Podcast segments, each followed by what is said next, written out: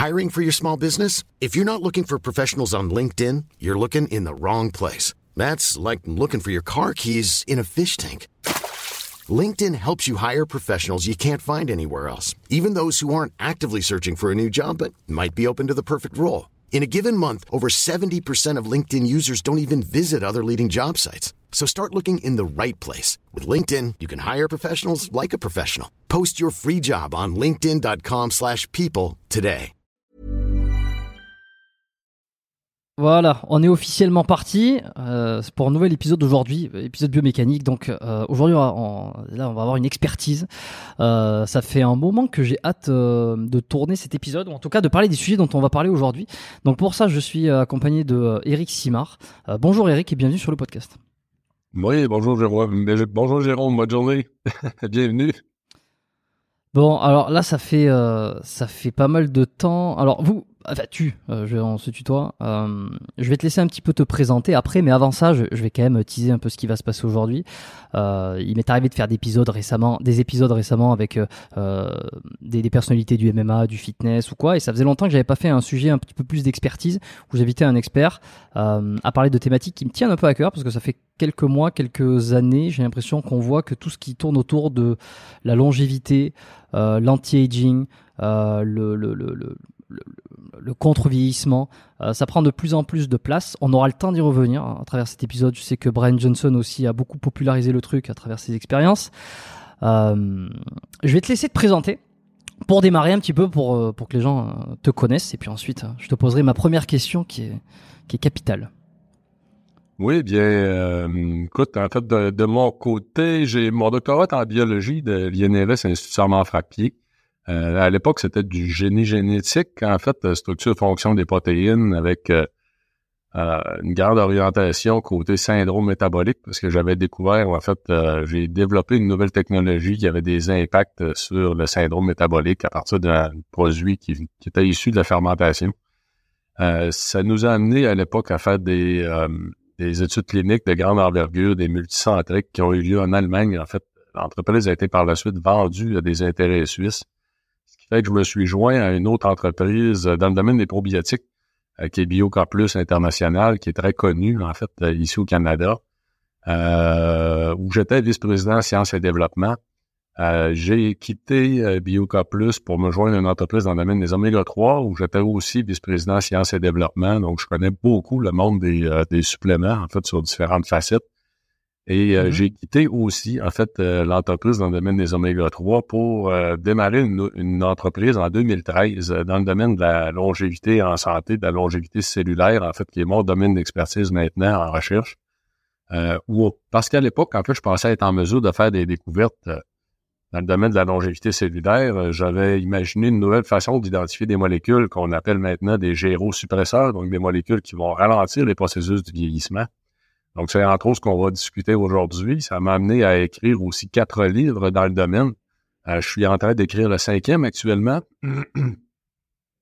Euh, J'ai été, à travers euh, toutes ces années, le président de- du comité consultatif du Conseil national de recherche en sciences naturelles et en génie du Canada, le Bureau du Québec, pendant plus de dix ans. J'ai été aussi un membre nommé de la Commission de l'éthique en sciences et technologies du Conseil des ministres. Et je suis président aussi euh, de l'Association professionnelle pour la santé intégrative.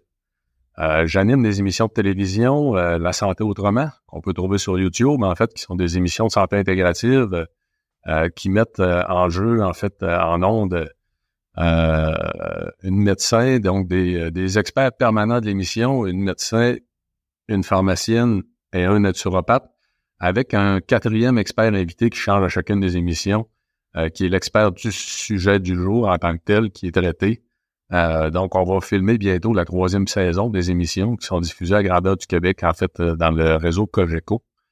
Donc, je suis quelqu'un de très impliqué aussi du côté de l'innovation, de la science. Je donne euh, 50, 70 conférences par année environ, autant dans des congrès grand public que dans des congrès scientifiques ou des congrès professionnels.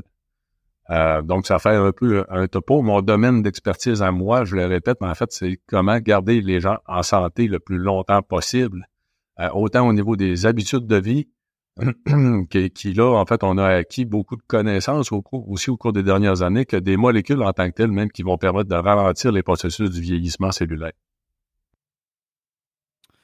Ok, bon, ça fait ça fait pas mal de choses, c'est hyper intéressant. Je suis je suis curieux. Euh, pour être honnête, moi, c'est un, un sujet que je veux aborder, le vieillissement, enfin le, le, la lutte contre le vieillissement. Euh, est-ce que c'est possible de, de, renverser, euh, de euh, d'inverser le vieillissement? Est-ce que c'est possible? On va essayer, on va essayer de comprendre. C'est la première question que j'ai envie de, de, te poser.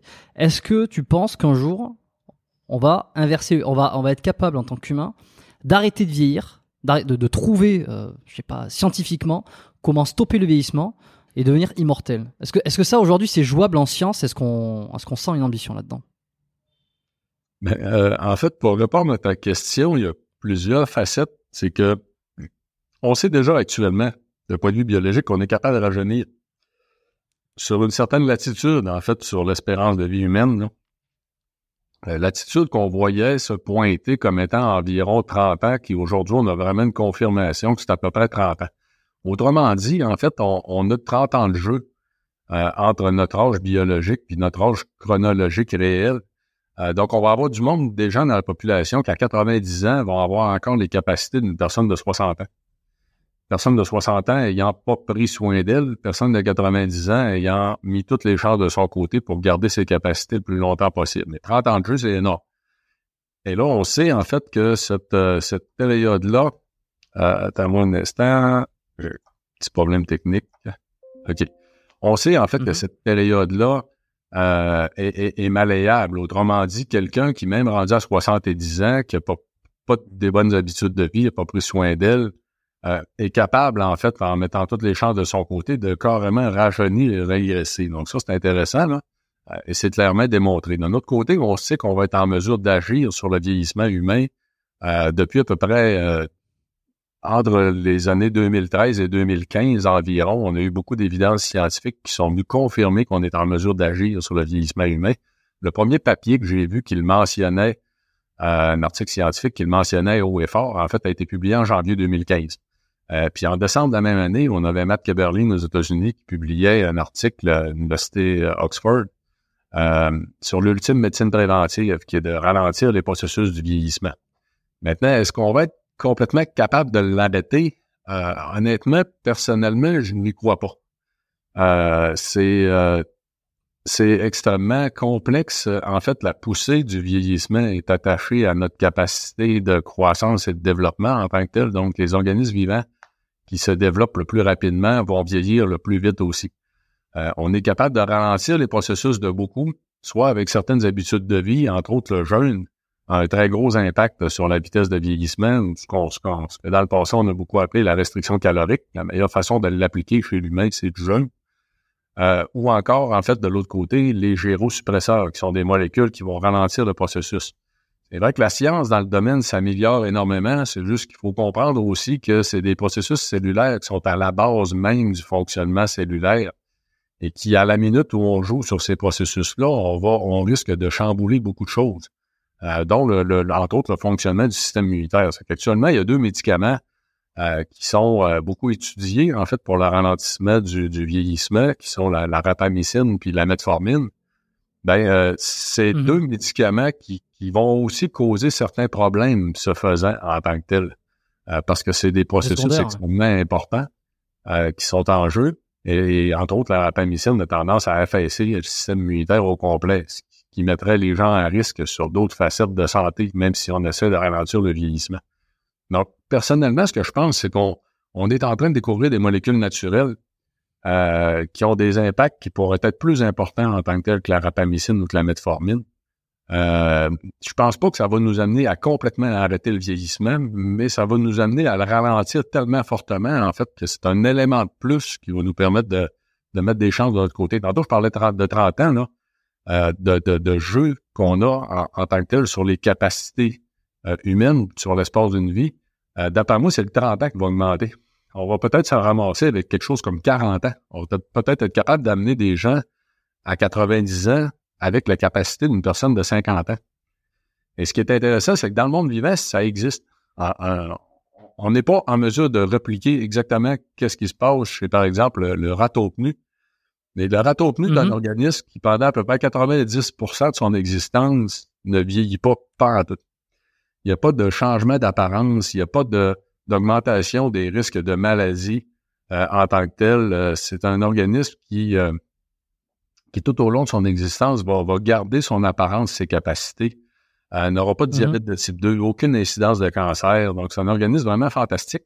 Et c'est comme si on amenait justement un humain à 90 ans avec les capacités d'une personne de 30 ans. Et que là, tout d'un coup, en fait, on, on, on perdrait en capacité sur une période de 10 ans, là, très rapidement, finalement, à partir de l'âge de 90 ans. Mais ça serait fantastique d'être capable de se rendre là. Je dirais qu'avant tout, c'est de ça, c'est ça qu'on voit à l'horizon. C'est le fait d'être capable, justement, de garder beaucoup de capacité beaucoup plus longtemps.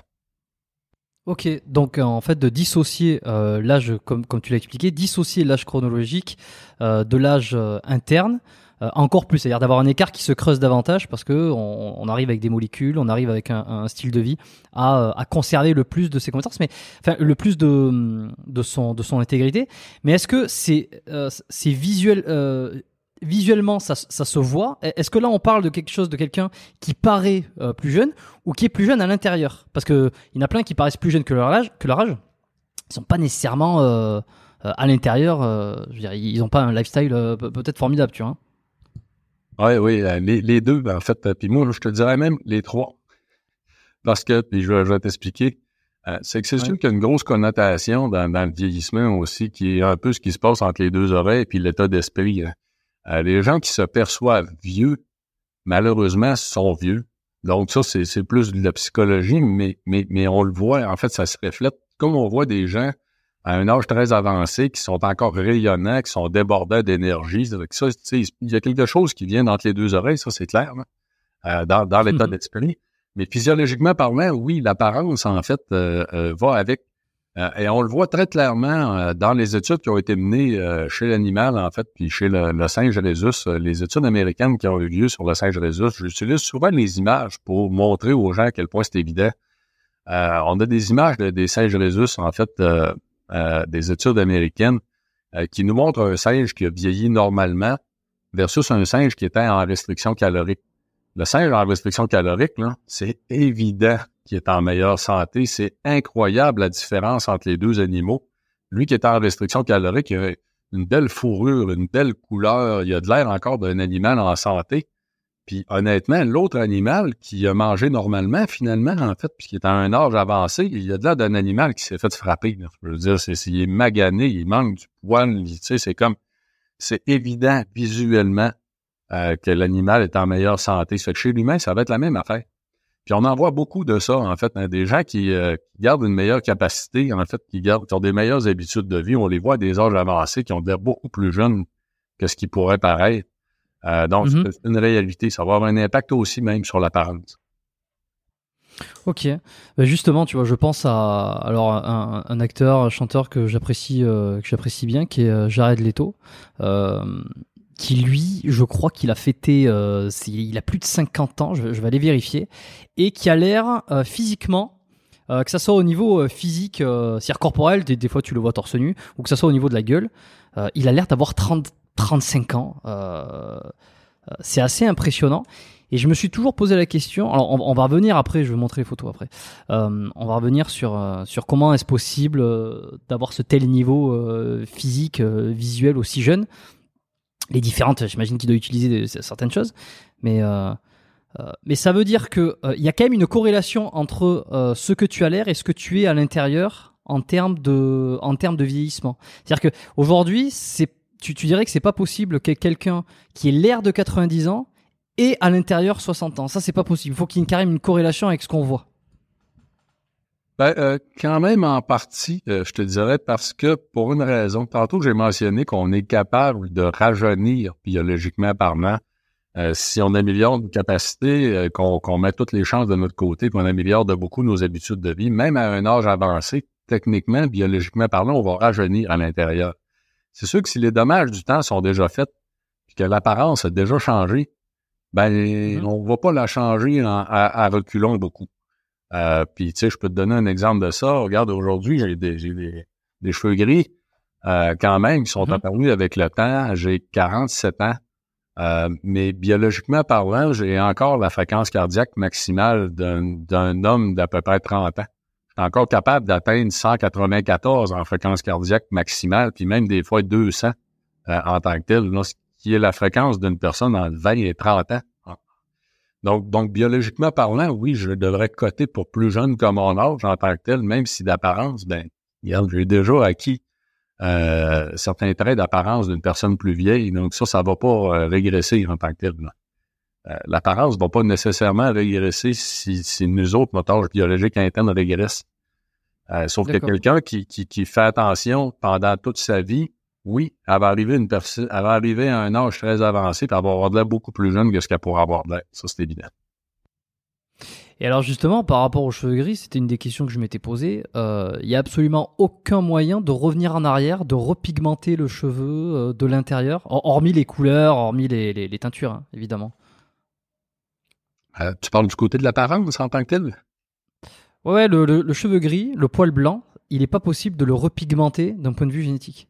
Non. Écoute, peut-être qu'un jour, on trouvera une façon de le faire, mais du côté de la coloration des cheveux, euh, c'est euh, c'est dû à, à- En fait, on connaît le processus, là, puis c'est dû à, à l'arrêt de la production de pigments des cellules souches en tant que telles euh, qui, qui génèrent la couleur. À partir du moment où on a un, bagage de cellules souches, pour une raison quelconque dans le corps humain, qui s'épuise, euh, c'est très difficile de, de- redémarrer en tant que tel. C'est pratiquement impossible. Euh, Aujourd'hui, on travaille sur des approches cellulaires qui pourraient régénérer certains groupes de cellules souches dans certaines problématiques, comme par exemple pour la production d'insuline chez les diabétiques de type 1. Euh, ça a l'air très prometteur. En fait, ça pourrait peut-être être utilisé aussi même pour réimplanter de l'audition chez des gens qui perdraient de l'audition. C'est pour réimplanter certains types de tissus, mais je pense pas qu'un jour on va s'en servir pour la question de la couleur des cheveux. Mais, mais il y a des, oui, des, des organes, en fait, des tissus humains qu'on va être capable de euh, réimplanter des cellules souches puis de recommencer à, à régénérer ces tissus-là. Euh, même à un âge avancé, en fait, euh, on le fait beaucoup aux États-Unis pour des questions d'articulation. Euh, Mhm. ou euh, en fait des, des problématiques d'articulation qui normalement ne se guérissent pas, on est capable de régénérer complètement les cartilages en tant que tel, comme si justement la personne avait euh, regorgé des genoux euh, d'une personne de 30 ans avec ses propres cellules souches, en fait, en, en, en, en utilisant ses cellules sanguines. Euh, donc, ces techniques-là vont très fortement, très forcément, en fait, euh, euh, avancer au cours des prochaines années, puis on pourra s'en servir pour une multitude de choses, là, pour permettre, en fait, de, de régénérer des tissus du corps humain. La, la peau, est-ce que ça sera possible avec la peau, sachant que c'est la, la partie la plus visible qui, qui, qui trahit le, le vieillissement de l'être humain? Excuse-moi, peux-tu me répéter la question? Je te demandais si euh, est-ce que ça sera possible euh, de régénérer des cellules, enfin de, d'implanter des cellules souches euh, de peau, sachant que la peau c'est la partie qui se voit le plus et qui trahit directement l'âge ou l'état de vieillissement d'une personne? Oui, oui, en fait, on peut régénérer en, tant que tel la peau. Il y a même des techniques déjà qui existent en, tant que tel au niveau des cellules. Ce qui est compliqué dans, dans, dans la question des cellules souches, c'est que les cellules souches de peau, ils vont permettre de faire uniquement des cellules de peau. Euh, tandis que tu des cellules pluripotentes qu'on va appeler en fait dans le corps humain, qui eux autres vont garder la capacité de se redissocier dans différents types de tissus. Euh, mais oui, en fait, en tant que tel, euh, il y a des, déjà des méthodes de régénération au niveau de la peau qui existent, qui sont très prometteuses. Puis il y en a eu déjà dans le passé, même dans le domaine des cosmétiques, il y a eu des avancées vraiment fantastiques, en fait, pour essayer d'avancer, essayer de, de, de, de, de- de garder, en fait, euh, toute la qualité de la peau. Il faut savoir une chose, hein, d'un point de vue biologique, le vieillissement fait pas de sens. Euh, puis c'est pas une question d'usure en tant que telle. Euh, donc, quand on est jeune, on répare tout. Hein, tout simplement. Puis plus on vieillit, la problématique vient pas de l'accumulation en tant que telle de l'usure en vieillissant, il vient du fait qu'on répare de moins en moins. Le problème est là. Hmm. Euh, parce que quand on est jeune, on, vit- on, on on use de la même façon, même des fois plus, en fait, parce que quand on est jeune, des fois, on a des habitudes de vie un peu difficiles. là.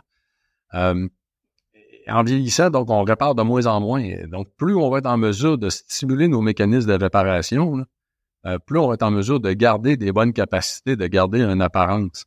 Euh, et c'est beaucoup là-dessus que le domaine des cosmétiques a travaillé au cours des dernières années. C'est pas tant de freiner le vieillissement, mais d'augmenter capacité de maintenance et de réparation. Puis là-dessus, en fait, pour faire une petite parenthèse, là, euh, il y a deux grandes façons d'agir sur le vieillissement. Il y a freiner la poussée de l'organisme à vieillir, qui est reliée, elle, à la capacité de développement en tant que tel d'un organisme, et, de l'autre côté, stimuler tous les mécanismes de maintenance et de réparation. Puis d'un point de vue biologique, on, est en train d'apprendre à faire les deux. Et c'est sûr que ce qui va être le plus productif, c'est de réussir à faire les deux en même temps. Le, vieillissement, si je comprends bien, c'est c'est pas donc une usure qui se cumule, ça serait euh, un déficit euh, de, de cicatrisation, d'adaptation, de réparation. Enfin, ça serait euh, cette réparation qui serait de moins en moins efficace. Euh, et en créant un déficit, la conséquence, c'est que ben, le corps est moins solide, euh, la peau moins flexible, euh, les, les, les, le, le, ça récupère moins, etc., etc. Et c'est ça qui traduirait, euh, c'est ça qui ferait le, vieillissement. Bon, si j'essaie de le. Oui, oui, effectivement. En fait, pour avoir une meilleure compréhension, tous ceux et celles qui étaient avec nous, là, euh, euh, le, le, vieillissement, en, un, en fait, on a des organismes biologiques qui vieillissent pas par tout, qui vont garder une capacité de réparation puis de régénération des tissus complète à 100% toute leur vie. Euh, on a deux, deux organismes vivants qui sont des, des très petits organismes là, euh, qui sont euh, très bien connus pour ça. Les planaires, entre autres, qui sont des, des une espèce de verre, si vous voulez, plat, euh, on le coupe en deux, il va refaire la partie qui manque. Tu sais. il y a une capacité de régénération euh, à 100%, sans arrêt, en fait. Puis euh, il y a l'hydre, qui est un organisme aquatique, en fait, qui est un, ça ressemble un peu d'une plante, mais c'est un organisme vivant qui a même deux façons, en fait, de se reproduire. Il y a la reproduction sexuée ou encore, ouais, ça, c'est des planaires. Ou encore, en fait, la reproduction par bourgeonnement.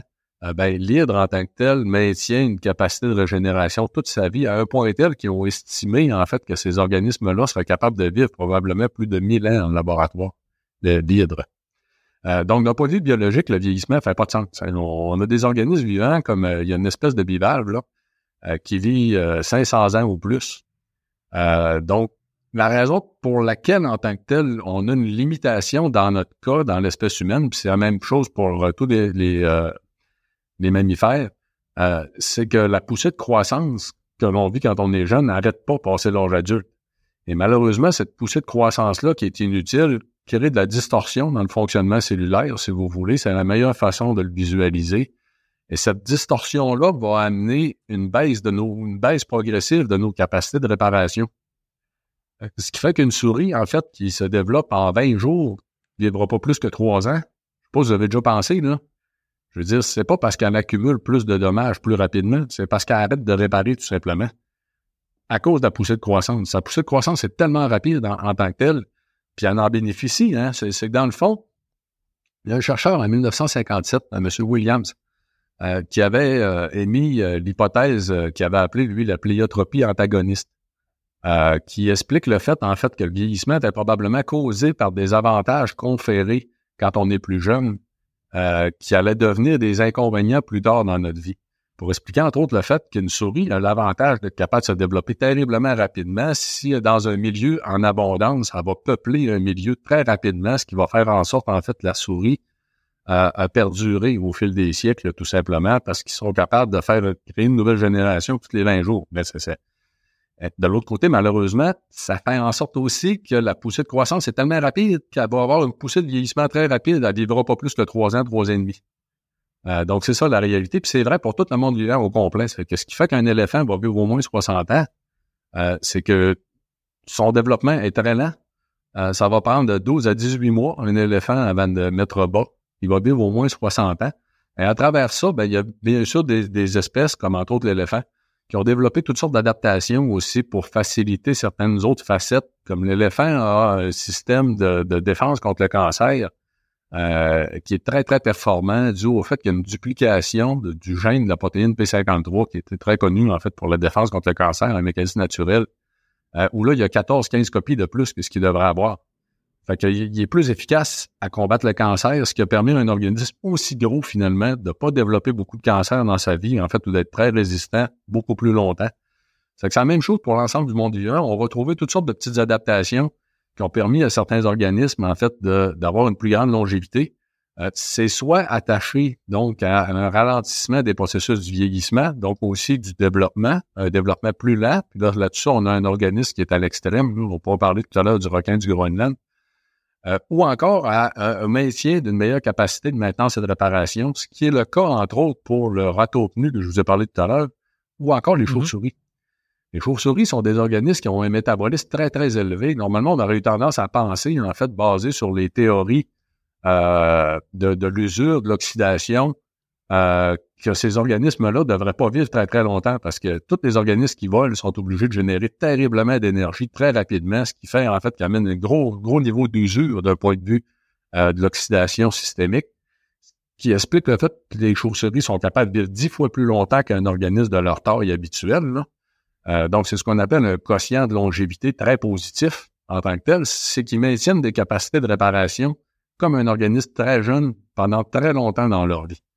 Euh, et donc, la nature nous apprend en tant que tel certains éléments de comment on peut faire ou comment on devrait faire, sur quoi on doit mettre l'accent chez l'humain pour essayer de faire la même chose en tant que tel, puis de réussir, donc d'un côté, à freiner la poussée de l'organisme à vieillir, puis de l'autre côté, à maintenir nos capacités de maintenance et de réparation le plus longtemps possible. Ok, donc euh, si je comprends euh, bien, c'est que plus un organisme grandit vite, croît vite, euh, plus il va vieillir vite derrière. Il y a une espèce de, contrebalancier comme ça. J'ai du mal à le comprendre. enfin, j'ai compris l'idée, mais j'ai du mal à le concevoir dans le dans le fonctionnement. Comment ça comment ça se fait? Comment ça s'explique que quand on grandit vite, quand une espèce grandit vite, elle va vieillir plus vite? Euh, c'est parce qu'elle crée, un delta de, réparation, euh, euh, parce que ça devient, ça devient plus, énergie, plus énergivore. Comment, comment Non, il semble avoir deux problèmes reliés à ça. En fait, hein, c'est un, on arrête de grandir. Le premier des problèmes, c'est qu'on arrête de grandir. Puis le deuxième des problèmes, c'est que ce faisant, en arrêtant de grandir, on a encore la poussée de croissance qui est inutile.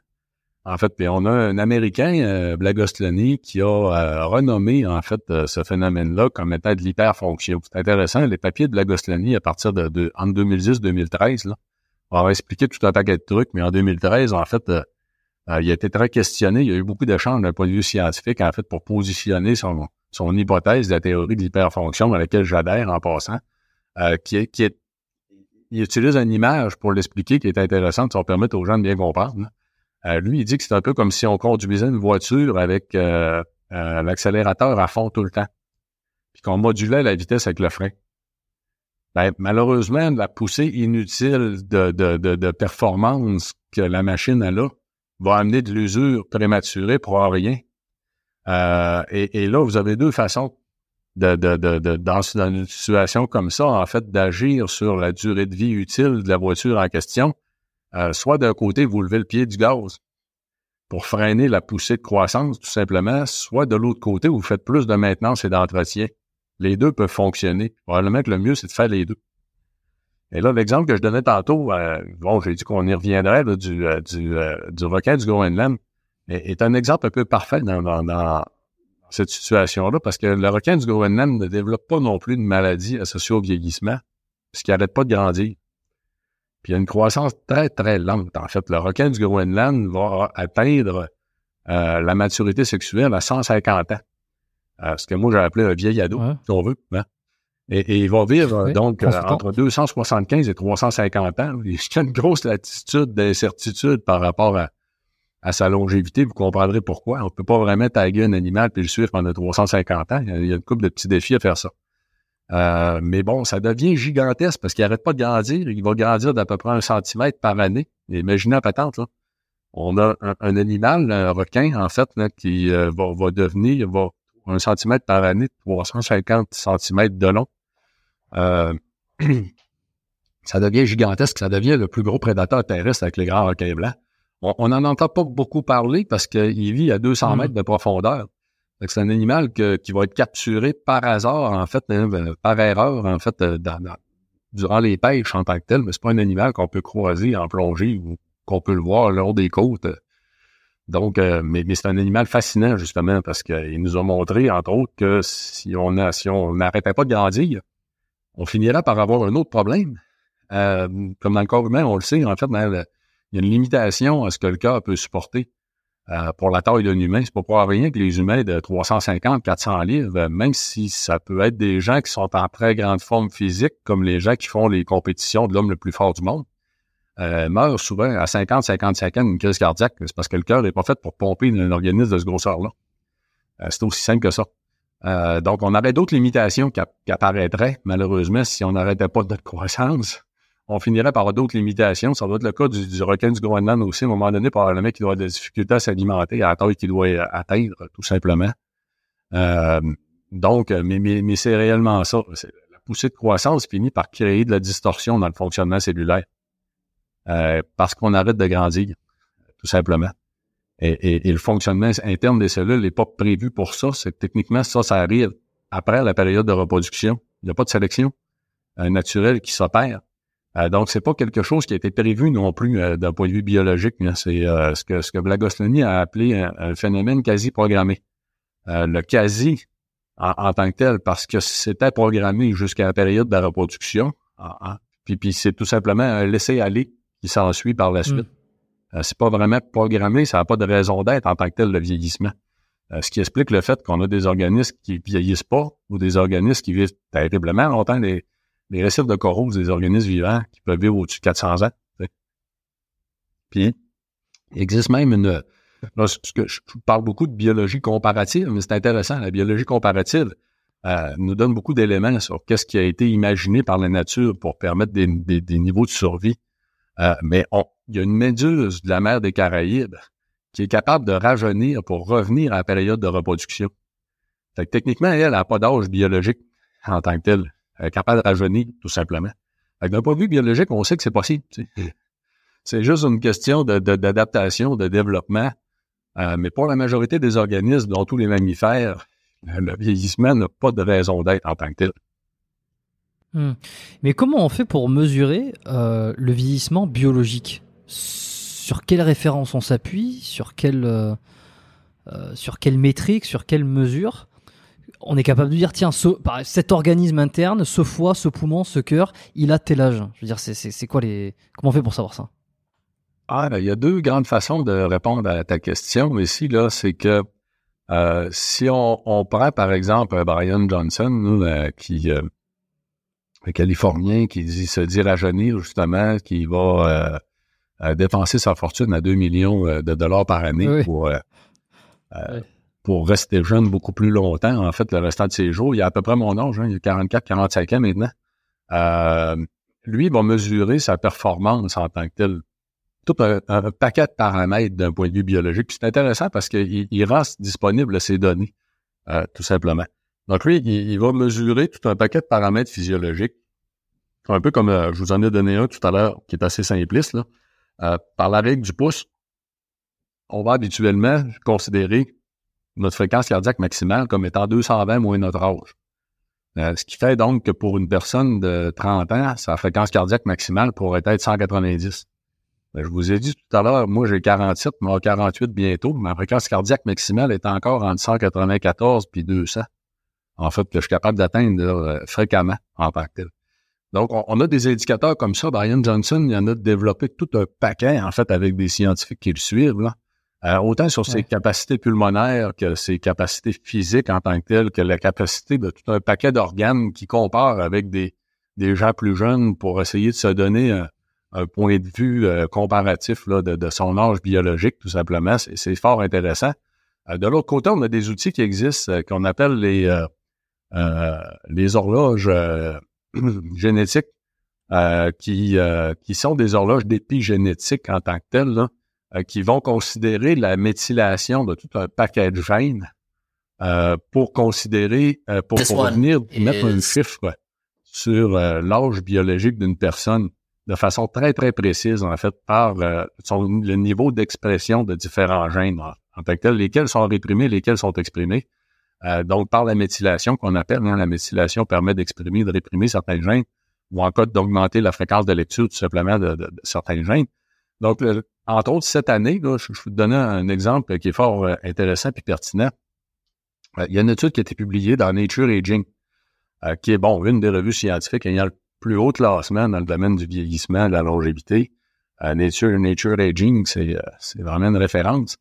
ils ont publié une étude qui évaluait un ralentissement du vieillissement sur une période de deux ans chez l'humain, confirmé en tant que tel, euh, et là, c'est intéressant parce que souvent, je, l'utilise maintenant en conférence euh, pour faire réaliser aux gens euh, à quel point c'est puissant le fait de ralentir le vieillissement. Parce que d'un ralentissement du vieillissement de 2 à 3% sur une période de deux ans, ils ont évalué que c'était l'équivalent d'un bénéfice santé d'une cessation tabagique. une mmh. réduction de 10 à 15% des risques de mortalité. Donc, on s'entend, une restriction tabagique en tant que telle, c'est un bénéfice santé extraordinaire. Euh, pour quelqu'un qui fume. Euh, mais l'amplitude, juste se donner une idée à quel point l'impact peut être important, juste un ralentissement de 2 à 3% de la poussée du vieillissement, c'est l'équivalent en bénéfice, en fait, en amplitude du bénéfice d'une cessation tabagique. C'est énorme l'impact. Et le 2 à 3% il a été atteint uniquement par la restriction calorique.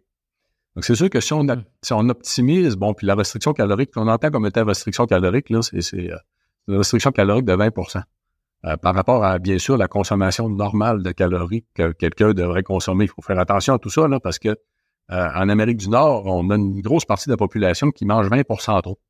Euh, ça fait qu'il faudrait déjà réduire à la normale, puis après ça, réduire encore de 20% ce qui est quand même très difficile.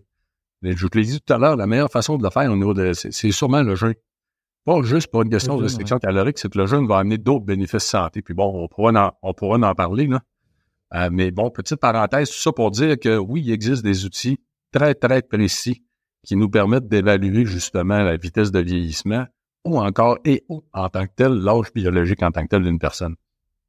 Donc, il y a deux types d'outils différents. Soit on se compare en tant que tel au niveau des performances, au niveau de l'efficacité de nos organes, un peu comme fait Brian Johnson, ou soit on l'évalue avec des euh, ce qu'on appelle des horloges biologiques, euh, qui sont des euh, donc des, euh, des, technologies qui vont aller évaluer la, l'expression en tant que telle génétique chez une personne, qui est quand même complexe, mais, il y a au moins trois de ces outils-là qui existent, qui sont très bien supportés, en fait, qui ont été beaucoup utilisés pour les valider. Hmm. Ok, mais on, alors on voit, c'est vrai que Brian Johnson, je suis pas abonné à sa chaîne YouTube, mais je regarde un petit peu ce qu'il fait. J'ai vu qu'il a fait pas mal de, de vidéos, de partenariats avec d'autres personnes pour faire pour se faire connaître un petit peu plus. Il a vraiment, il a véritablement explosé là depuis euh, depuis ces, quelques ces quelques mois, euh, quelques mois parce que regarde, lorsqu'il a démarré sa chaîne YouTube vraiment, c'était il y a six mois où il a fait euh, ça, une des premières vidéos où il explique euh, euh, pourquoi il dépense autant de millions pour retrouver un âge de 18 ans. Euh, effectivement, tu le vois en, train de faire plein d'expériences, d'expérimentations, d'être suivi. Euh, est-ce que, alors s'il a, la a autour de 50 ans, euh, est-ce que c'est possible réellement de revenir à un âge biologique de 18 ans? Ça, veut dire quoi? Ça veut dire qu'il va vivre jusqu'à jusqu'à 100, 150 Est-ce que c'est est -ce réellement possible? Ou dans les, dans les prochaines années, dans, dans le futur, est-ce qu'on va pouvoir vivre jusqu'à 150 ans? Euh, écoute, c'est une, c'est une grande question. Euh, est-ce que c'est possible, oui, d'avoir un âge de, de, disons, à 50 ans, de revenir à une capacité d'une personne de 18 ans? Je pense que oui. Hein, en tant que tel, lui, il est en train de montrer que ça l'est pour tout un paquet d'aspects. Là. Euh, écoute, c'est fascinant de regarder ces, ces données de capacité biologique. Là.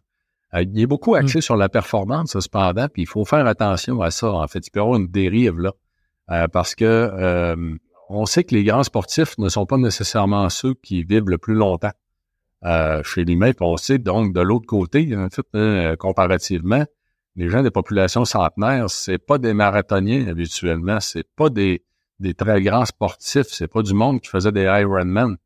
Euh, parce qu'on sait aussi que trop de performance peut amener la contrepartie du fait que de ne pas être capable de dépasser en fait la limite de ce que le corps humain est capable de supporter en termes d'oxydation. Euh, bien que l'oxydation soit pas la cause en tant que telle du vieillissement primaire de l'organisme, elle peut accélérer le processus si on n'est pas capable de la gérer. Euh, donc, c'est ça, c'est vrai aussi. Euh, ça fait qu'il faut, faut, faire attention d'être trop axé juste sur la performance, puis perdre de vue en tant que tel que euh, c'est plus que juste une question de performance. Il y a beaucoup de facteurs qui doivent être considérés en tant que tel pour garder des capacités le plus longtemps possible. Maintenant, l'idée de se rendre à 150 ans, il y, a un problème honnêtement derrière ça, euh, que d'un point de vue biologique, on n'a pas encore solvé, qu'on n'a pas. Euh, c'est que c'est comme si dans, dans, ce qu'on observe, même chez l'humain, on a une espérance de vie maximale qui n'a pas changé au fil des siècles. L'espérance de vie moyenne s'est améliorée. donc, c'est deux variables différentes. Donc, pour bien expliquer de quoi il s'agit, là, euh, quand on suit une population, l'espérance de vie moyenne, c'est l'âge à lequel on va avoir perdu la moitié de la population.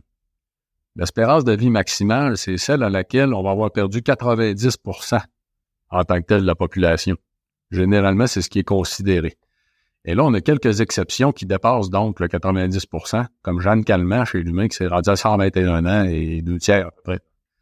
Euh, mmh. Donc, ceci dit, euh, l'âge de vie moyenne chez l'humain a augmenté de façon fulgurante au cours des 200 dernières années, à un point tel que même avant 1950, en tant que tel, là, euh, c'est beaucoup dû à la mortalité infantile. Euh, donc, je peux vous le dire, en France, j'en ai parlé dans un de mes livres, en France, avant 1950, on a la moitié des enfants qui mouraient avant l'âge de 10 ans. donc, il y avait tellement de mortalité infantile en tant que tel que ça venait nuire à l'âge moyenne, à la, la, la moyenne. Ça tirait la moyenne vers le bas. Donc, c'est comme si de dire que la courbe, finalement, de longévité de l'humain s'est redressée. Donc, on, est beaucoup plus nombreux qui vont, on va se rendre à, 60, à 75, 80 ans euh, en tant que tel. Mais l'âge maximal, lui, il ne s'est pas déplacé. On est encore aux environs de 120 ans, en fait, dans l'âge maximal total qu'on peut espérer, un peu comme euh, Jeanne Calment. Et, et, là, il y a quelque chose qu'on comprend pas très bien parce qu'on observe ce phénomène-là aussi chez l'animal c'est que normalement, on devrait s'attendre à ce que si on augmente l'âge moyen, qu'on augmente les conditions de vie, qu'on augmente l'état de santé général des gens, que l'âge maximal puisse se déplacer aussi. Comment ça se fait qu'on ne voit pas personne actuellement encore chez l'humain qui serait à 130 ans? Euh, il y a quelque chose là qu'on comprend pas encore. Honnêtement, là, j'ai un doute sur le fait qu'on soit capable de dépasser cette marque-là. Mais éventuellement, on va très certainement découvrir d'autres affaires. Parce que je vais bon, mentionner autre chose aura sûrement l'occasion, justement, pendant notre entretien, de parler des découvertes qu'on a faites avec l'Université Concordia euh, sur le vieillissement cellulaire en tant que tel. il y a des choses épatantes qu'on a découvertes. On, a repoussé les limites. Euh, tu as donné une idée, en fait, là, le, modèle qu'on utilise, qui est un modèle cellulaire, c'est des cellules qui, normalement, euh, vont vivre euh, deux jours et demi. Ils vont atteindre la maturité en 16 heures. Vont vivre à peu près deux jours et demi.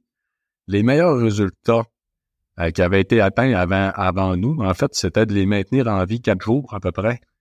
Euh, et, et, avec certains, euh, certaines synergies, en fait, avec des médicaments qu'on peut pas utiliser en tant que tel chez l'humain. C'est un peu drôle. Euh, il avait été capable de se rendre jusqu'à huit jours. Ben, nous, on les a gardés en vie jusqu'à 30 jours. Et le plus épatant dans tout ça, c'est que les meilleurs résultats qu'on a, qui sont de plus de 30 jours, tu, sais, tu comprends d'autres, c'est quasiment quatre fois plus longtemps les meilleurs résultats qui avaient été publiés jusqu'à maintenant, c'est énorme, euh, ben, ils sont dus à un mécanisme d'action qu'on n'est pas capable d'expliquer, qu'on n'a pas été capable de, démontrer, de mettre le doigt dessus. Euh, en fait, c'est clair que c'est un ralentissement du vieillissement, c'est très clair qu'il passe par les mitochondries, euh, sauf que on, a ce qu'on appelle en science des knockouts, en fait, hein, c'est des, des cellules pour lesquelles on a enlevé volontairement certaines voies métaboliques euh, donc des mécanismes de, fonctionnement dans la cellule, qu'on les enlève. On, vérifie si la cellule elle répond encore en fait aux bénéfices qu'on est en train d'observer. Si elle répond plus, mm-hmm. ça veut dire que c'est le mécanisme en question qui était en cause. Mm-hmm. On a des knockouts de tous les mécanismes associés au vieillissement primaire qui sont connus jusqu'à maintenant. Et, curieusement, cet effet-là, en fait, de longévité, il, il fonctionne dans tous les knockouts. Autrement dit, c'est dû à autre chose qu'on ne comprend pas encore au niveau des mécanismes cellulaires liés au vieillissement. C'est pour ça que je dis que c'est sûr qu'au cours des prochaines années, on, va découvrir des, nouveaux éléments.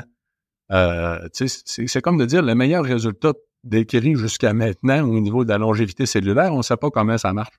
Grosso modo, on sait que ça passe par les mitochondries, mais on ne sait pas exactement comment ça marche, mais on sait que c'est pas un des mécanismes actuellement connus. Euh, sur le vieillissement. Donc, c'est génial. On va faire des grandes découvertes, ça va de soi. Est-ce que ces découvertes-là vont nous permettre éventuellement de repousser euh, l'âge du, maximal qu'on soit capable d'atteindre chez l'humain euh, pour la passer de 120 à 150 ans? Peut-être un jour, en fait, mais il y a quelque chose là qu'on comprend pas. Euh, hmm. Donc, mais peut-être qu'un jour, on aura la compréhension comment ça se fait qu'on semble avoir une certaine limitation puis qu'on soit capable de la repousser. Ça se peut. C'est vraiment passionnant, c'est vraiment intéressant. Donc, euh, on est capable aujourd'hui de, de, de, ralentir, euh, de ralentir le vieillissement, euh, de revenir un petit peu en arrière en termes d'âge biologique. On n'est pas capable, parce qu'on n'a pas compris comment on allait repousser l'espérance de vie. Peut-être que ça sera possible ou quoi, mais mais, mais bon, il y a, y, y a, un mystère là-dessus. C'est vraiment, c'est vraiment intéressant. Donc, c'est-à-dire que Brian Johnson, il, fait tout pour revenir en arrière, mais finalement, il vivra jamais plus vieux que statistiquement 90, 100 ans maximum, statistiquement. Oui, oui, c'est que techniquement, il, devrait un jour atteindre la même limite là, euh, qui, actuellement, on la voit comme étant aux environs de 120 ans à cause de Jeanne Calment, justement. Mais elle n'est pas tout seul. On en a qui se sont rendus à 117, 115. Euh, donc, on, voit qu'à quelque part là, il y a une limite à dépasser qui, va être difficile. Là. Euh, dans le cas de Brian Johnson, écoute, euh, c'est ce qu'il s'est dit qu'il allait faire. Fait qu'on on verra jusqu'où il va se rendre. Euh, c'est intéressant. Euh, j'aime l'idée du gars qui essaie de, de dépasser les limites, de, de, publier tout ça, euh, de rendre ça disponible sur Internet, de s'amuser ce faisant aussi. Le gars, il a l'air très bon sens de l'humour à tout bout de champ. Il publie des niaiseries sur, sur LinkedIn. Je le suis aussi sur LinkedIn. Et, et, et c'est hyper intéressant. Personnellement, je crois qu'il y a des choses qui fait qu'on ne devrait pas faire. Puis je crois qu'il y a des choses qui ne fait pas qu'on devrait faire. Euh, mais là, bon, euh, écoute, la science de la longévité n'est pas une science exacte actuellement euh, pour plusieurs raisons. C'est que, en eux, c'est extrêmement récent. dans le monde de la science, quand on a un changement de paradigme important, souvent, ça prend 30 ans avec qui commence à être enseigné dans nos universités. C'est plate, mais c'est ça. Euh, c'est un peu drôle parce qu'avec l'accès à l'information qu'on a aujourd'hui, comparativement à ce qui s'était il y a 20 ans, disons, là, euh, c'est difficile de comprendre qu'on ne soit pas capable d'avancer plus rapidement que ça, à changer des grands paradigmes. C'est de la résistance, c'est de la compréhension. C'est c'est bon, la, question d'agir sur le vieillissement humain, on en parle depuis 2015. Euh, puis bien que ça soit probablement, il y a des scientifiques qui ont dit que c'est là qu'on va faire les découvertes les plus importantes en santé de l'histoire de l'humanité. Parce qu'au lieu de traiter une maladie une fois implantée, on va réduire l'ensemble des maladies, réduire les risques de l'ensemble des maladies associées au vieillissement, tout ensemble en un seul coup, en tant que tel, au lieu de travailler après que les maladies soient implantées. C'est sûr que ça va avoir un impact vraiment phénoménal. Tantôt, je l'ai dit, un petit impact sur la, vitesse de vieillissement, un très gros impact, en fait, en santé.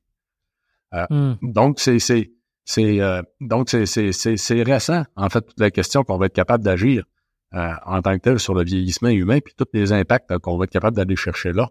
Donc, donc, toute la science dans le domaine est en ébullition actuellement. Ça fait qu'il y a toutes sortes d'écoles de pensée. Tu sais, il y a du monde qui essaye des trucs, des gens qui... Bon, on va te donner un exemple de, de, choses que Brian Johnson fait, que moi, je pense sont complètement contre-productifs. C'est que il y a eu depuis longtemps une école de pensée qui, euh, qui disait, tu sais, que on va prendre les caractéristiques d'un organisme plus jeune, euh, puis on, va les, euh, les stabiliser. Fait qu'on va le garder jeune plus longtemps.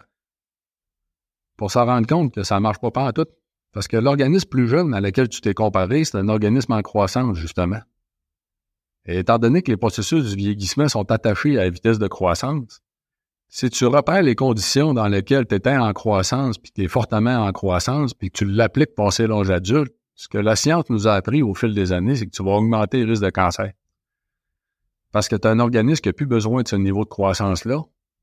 Puis tu vas favoriser de la mm. croissance où tu ne serais pas supposé d'en avoir besoin. Tu risques de justement faire croître des cellules qui sont débalancées, qui sont euh, puis là, créer justement, augmenter l'incidence du cancer. Donc, on, a vu ça dans différentes facettes, comme par exemple l'IGF-1, tout ce qui est relié à l'IGF-1, qui est insuline gros facteur 1, euh, qui est une hormone techniquement, en fait, là, c'est un peu étrange du point de vue de la biologie, ça ne va pas s'appeler de même. Mais c'est associé, fortement associé à l'hormone de croissance, en fait. Hein, c'est euh, responsable, entre autres, en grande partie des mécanismes de croissance.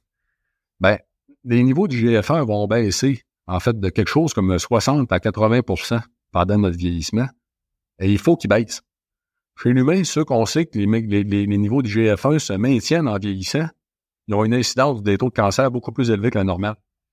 Donc, c'est la démonstration de ce que je viens de montrer. Pourquoi j'en parle, que je viens d'expliquer? De, Pourquoi j'en parle dans le cas de Brian Johnson, c'est que euh, c'est qu'il est allé jusqu'à avoir l'idée de se transférer du plasma sanguin euh, de son fils, transférer de son plasma à lui, à son père. En fait, de lui à son père, c'est peut-être pas si grave que ça, parce que Brian Johnson a 44 ans, je pense. Là. Euh, sauf que de son fils à lui, là, il y a un problème, parce que son fils, lui, il est probablement encore en croissance, avec toutes les hormones de croissance à l'intérieur. Donc, momentanément, il va se sentir mieux parce que oui, tu te sens mieux. Si tu régalises, entre autres, tu augmentes les niveaux d'hormones de croissance.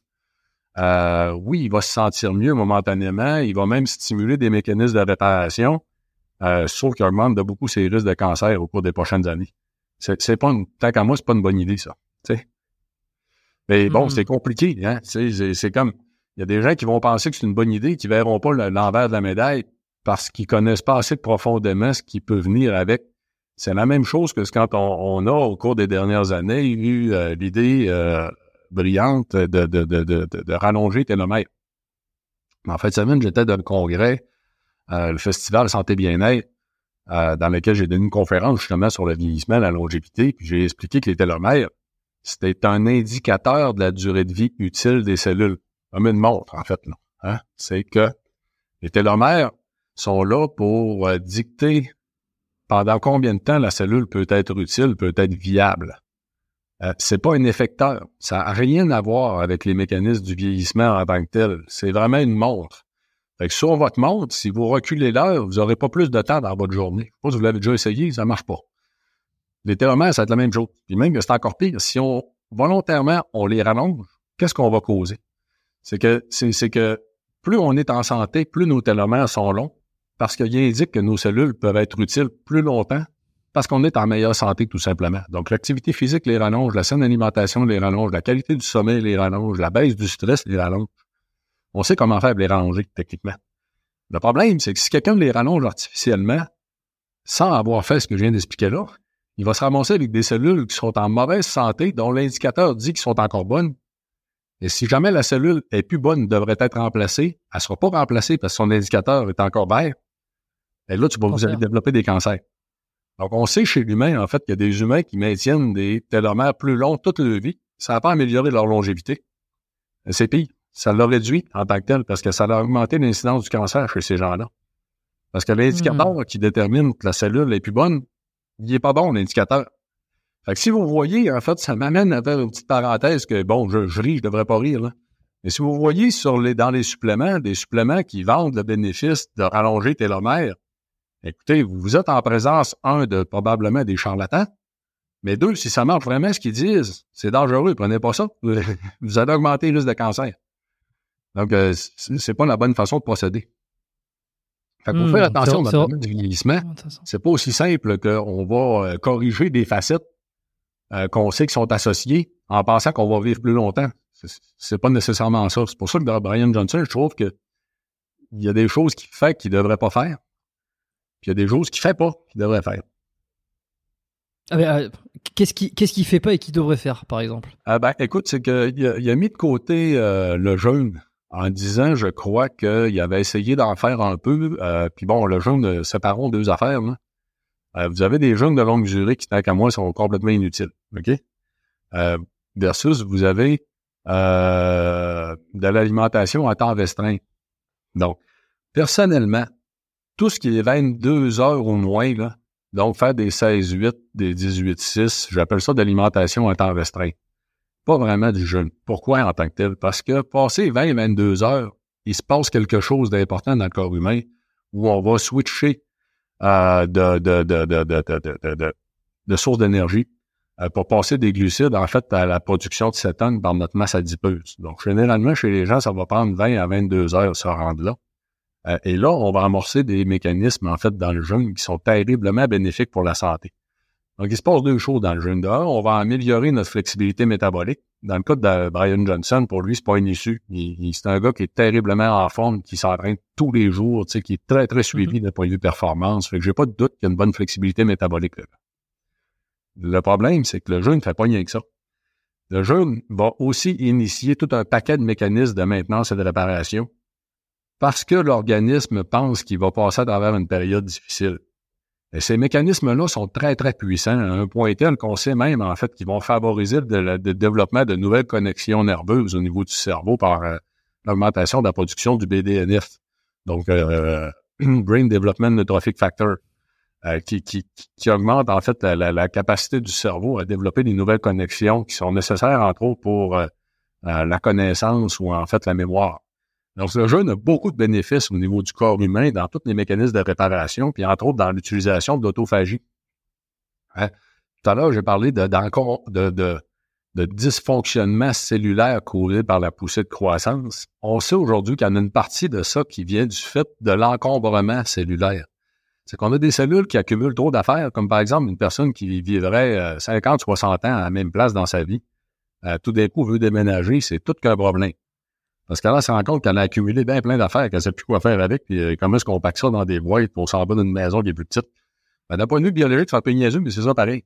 C'est que on a, les cellules vont accumuler des débris à l'intérieur des cellules à, travers euh, tout euh, l'équipement fonctionnel de la cellule, puis ça va nuire au bon fonctionnement de la cellule parce qu'il y a trop d'encombrement. Et l'autophagie, qui est le recyclage cellulaire, est un processus extrêmement important au niveau du vieillissement qui va s'affaisser, qui va baisser. Ça fait partie de nos mécanismes de maintenance et de réparation, si on veut.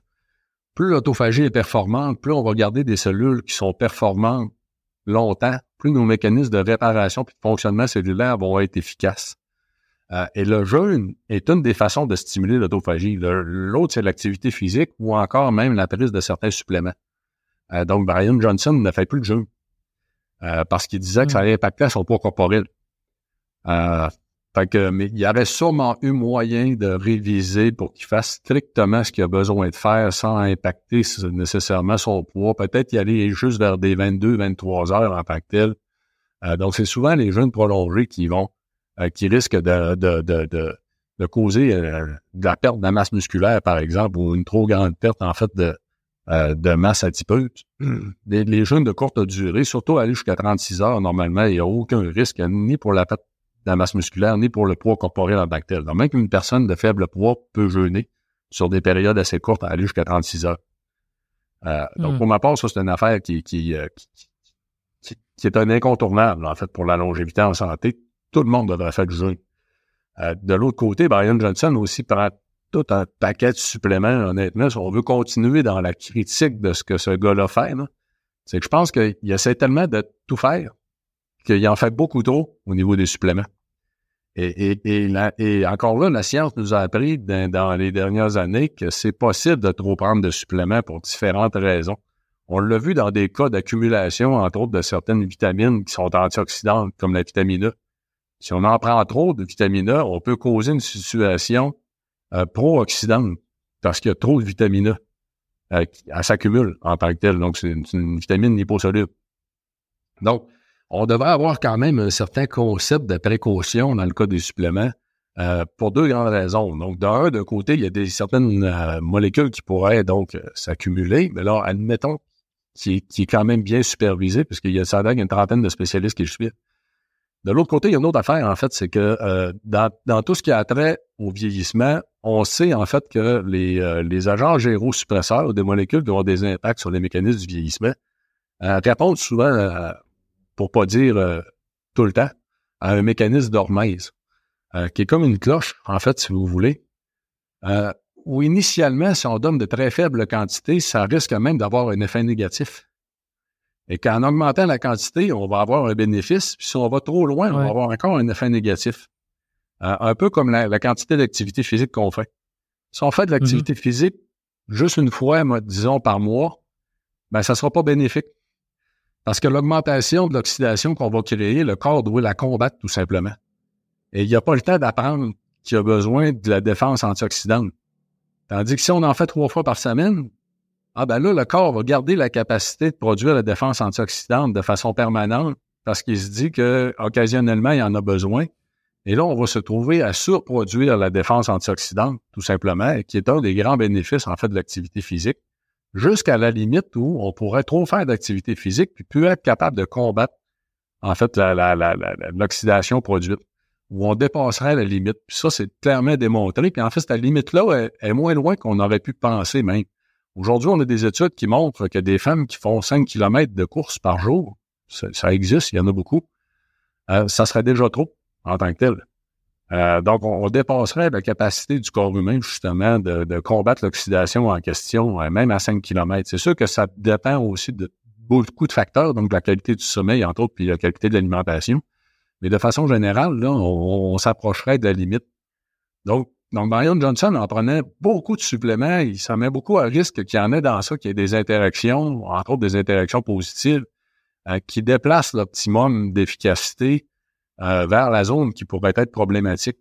Fait que tant qu'à moi, c'est beaucoup tôt. Il n'y a pas besoin de tout ça. Euh, de loin. Il y a des suppléments qui ont une grande valeur, en fait, pour la longévité. Et entre autres, Brian Johnson ne parle pas beaucoup des gyrosuppresseurs, euh, outre le fait qu'ils prennent justement certains médicaments euh, qui sont des gyrosuppresseurs. Tout à l'heure, j'ai parlé de la metformine puis de la rapamycine. Ils prennent de la metformine puis de la rapamycine à très faible dose en tant que tel, justement, pour les effets gyrosuppresseurs mais des molécules naturelles qui font ça aussi, hein, qui ne sont pas à travers les molécules qui prennent en fait couramment. Euh, donc, personnellement, c'est une chose aussi que j'aurais corrigée dans son cas. Ok, alors il y a vraiment plein de choses. On va y revenir sur, euh, sur, les compléments après. Euh, juste pour le jeûne, donc 20, 20, entre 20 et 30 heures de jeûne, euh, ça, ne pas dépasser 30, il n'y a absolument aucun, aucun risque euh, de perte de, de, masse musculaire euh, et ça serait le plus intéressant pour créer, donc pour encourager l'autophagie, le processus de, de, de, réparation des cellules et, et ça, ça serait bon pour lutter contre le vieillissement. Comme ça, en termes de fréquence, ça serait quoi? C'est une fois par semaine, une fois par mois qu'il faudrait jeûner comme ça sur une journée? En fait, on ne sait pas encore exactement la fréquence optimale à laquelle on devrait faire des jeûnes, puis euh, et, même la question de la durée.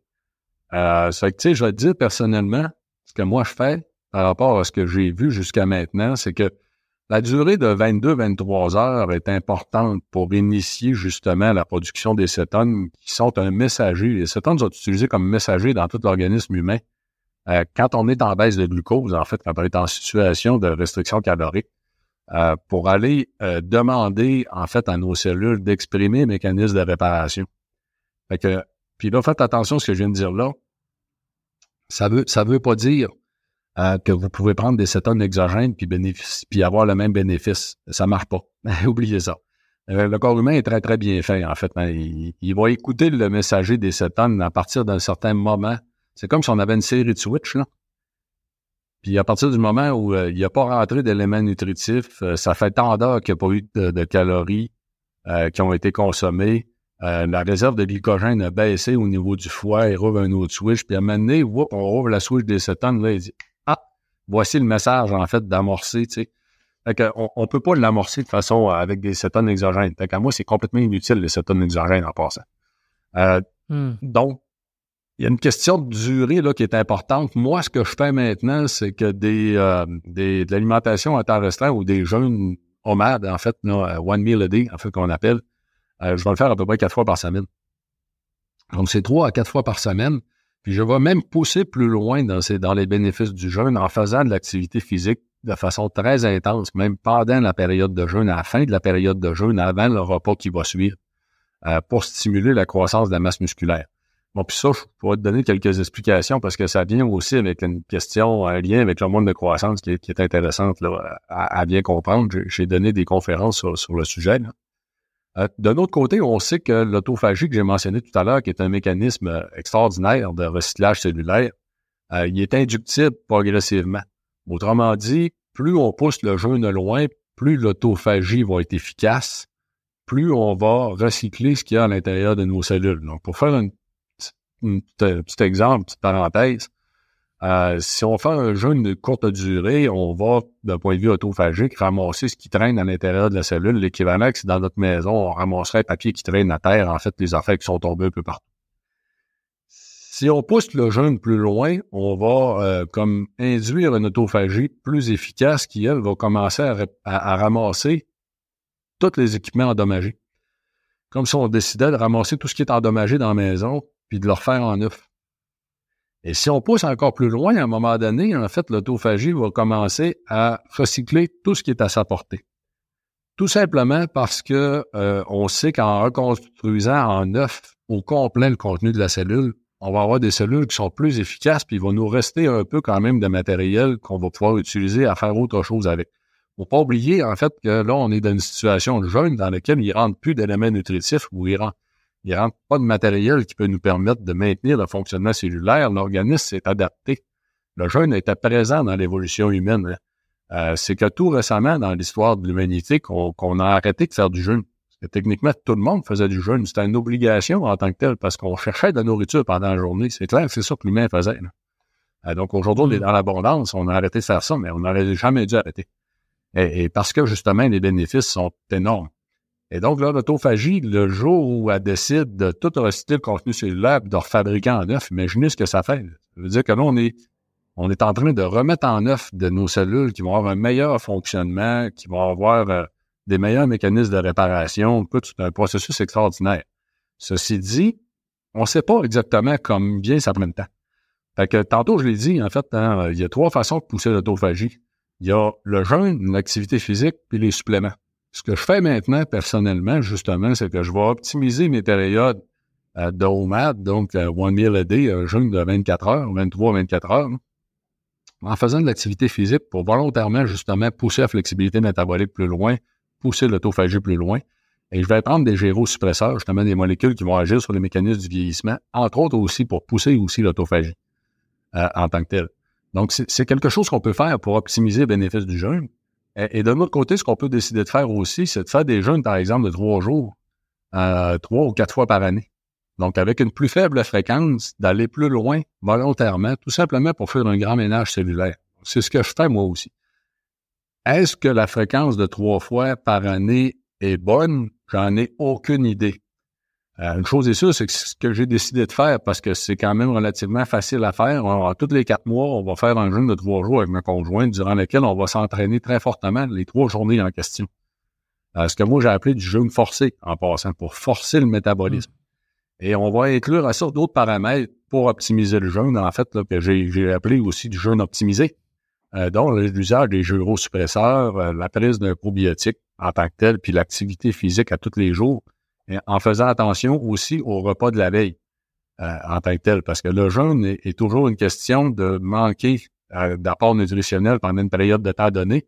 Vous avez deux façons de jouer sur le message qu'on manque d'apport nutritionnel. C'est de partir plus bas en faisant attention au repas de la veille. C'est qu'on ne se tape pas un très gros repas, surtout pas riche en glucides, en fait, la veille d'un jeûne. On gaspille une partie des impacts du jeûne. Euh, et de l'autre côté, on peut décider de dépenser plus d'énergie pendant la période de jeûne pour pousser les bénéfices plus loin. Ça fonctionne aussi en bactéries.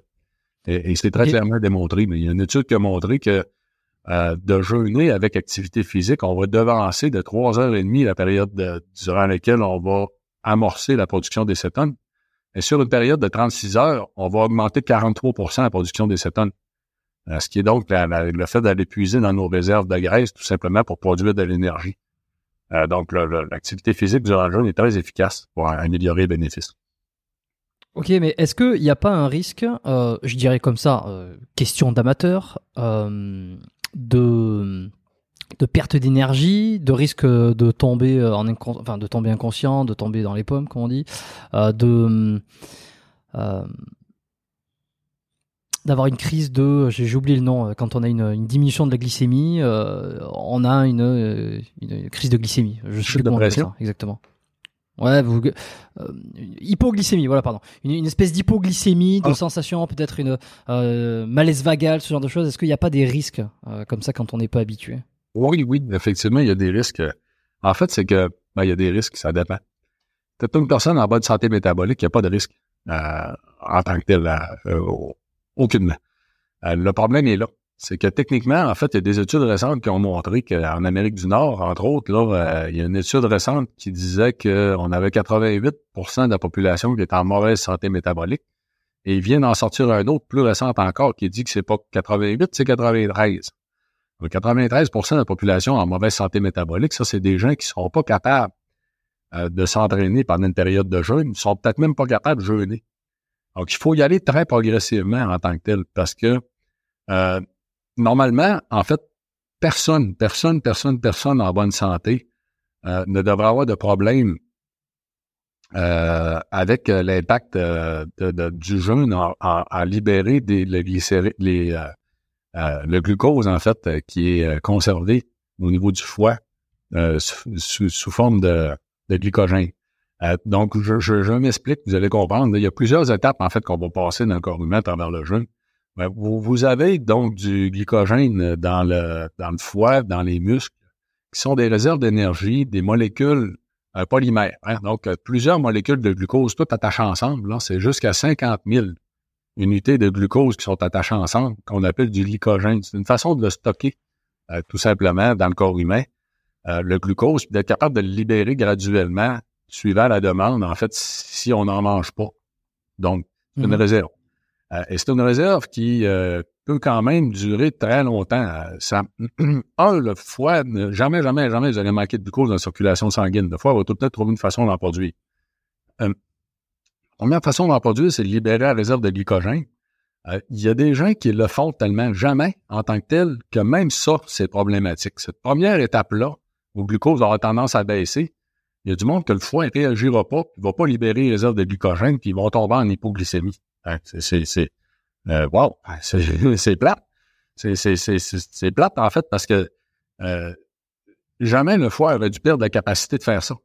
Euh, pourquoi mmh. on la perd, la capacité en question? C'est qu'en biologie, là, toute la biologie est terriblement économe. Hein, ce qui ne sert pas disparaît. Fait que même les processus physiologiques cellulaires euh, qui nous permettent une, une étape aussi niaiseuse que le fait de libérer le glycogène, on va avoir tendance à se débarrasser des équipements si on s'en sert jamais. C'est aussi simple que ça. Fait que c'est pour ça aussi que de faire du jeûne de façon répétée, momentanée, avec une certaine fréquence, ça va maintenir ce qu'on appelle la flexibilité métabolique, qui est notre capacité, justement, à gérer ces variations-là de disponibilité d'énergie. Ce qui se passe en premier, c'est qu'on va libérer la réserve de glycogène euh, graduellement, mais que le foie voit qu'on risque d'en manquer, automatiquement, il va envoyer un message à la masse adipeuse, libérez-moi les triglycérides en circulation sanguine. Donc, qui sont, dans le fond, des, les gras euh, qu'on a dans nos réserves de graisse, sont stockés sous forme de triglycérides, euh, qui vont être captés par le foie dans la circulation sanguine et transformés par le foie en cétone pour servir de, d'énergie. Plus on va pousser le jeûne loin, plus le foie va comprendre qu'il faut qu'il produise plus de cétone, de plus en plus de cétone, parce qu'il veut jamais manquer de glucose la circulation sanguine. Et en augmentant la production de cétone, il va faire en sorte qu'à un moment donné, les cellules vont utiliser le cétone au lieu d'utiliser le glucose. C'est un équilibre euh, euh, biochimique, si vous voulez. Les cellules vont utiliser préférentiellement ce qui est disponible en plus grande quantité. si le foie il veut qu'on arrête d'utiliser le glucose parce qu'il veut les garder pour des cellules qui en ont absolument besoin, parce que ça existe dans le corps humain des cellules qui ont absolument besoin du, glucose, euh, ben, il va tout simplement augmenter la production de cétone, en fait, pour faire en sorte que le reste des cellules arrêtent d'utiliser le glucose et prennent préférentiellement les cétones. Et ça, c'est une autre étape en tant que telle de la flexibilité métabolique. Donc, les gens qui vont faire du jeûne, graduellement, ils vont habituer le foie à relarguer les, glycogènes, les muscles à utiliser le réserve de glycogène. Ils, vont augmenter la flexibilité, la capacité de réagir rapidement et de commencer à induire la production des cétones aussi par la masse adipeuse. Donc, c'est ça, c'est de la flexibilité métabolique. Donc, ça s'acquiert.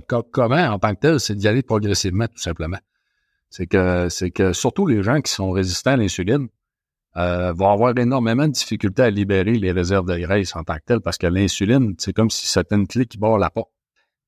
Euh, en fait, qui maintient une porte de façon unidirectionnelle. Vous êtes capable de stocker euh, dans vos réserves, mais vous n'êtes pas capable d'aller les chercher euh, parce que vous êtes résistant à l'insuline. Et le jeûne peut aider justement à réduire la résistance à l'insuline graduellement euh, pour que vous soyez finalement à un moment donné capable d'utiliser un autre clé qui va permettre d'ouvrir la porte dans l'autre sens, euh, tout simplement, et de libérer vos réserves de graisse.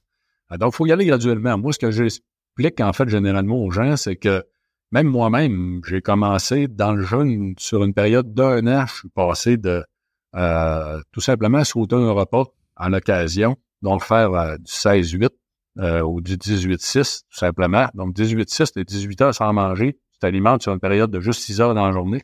Ça a déjà un gros bénéfice santé, sans passant.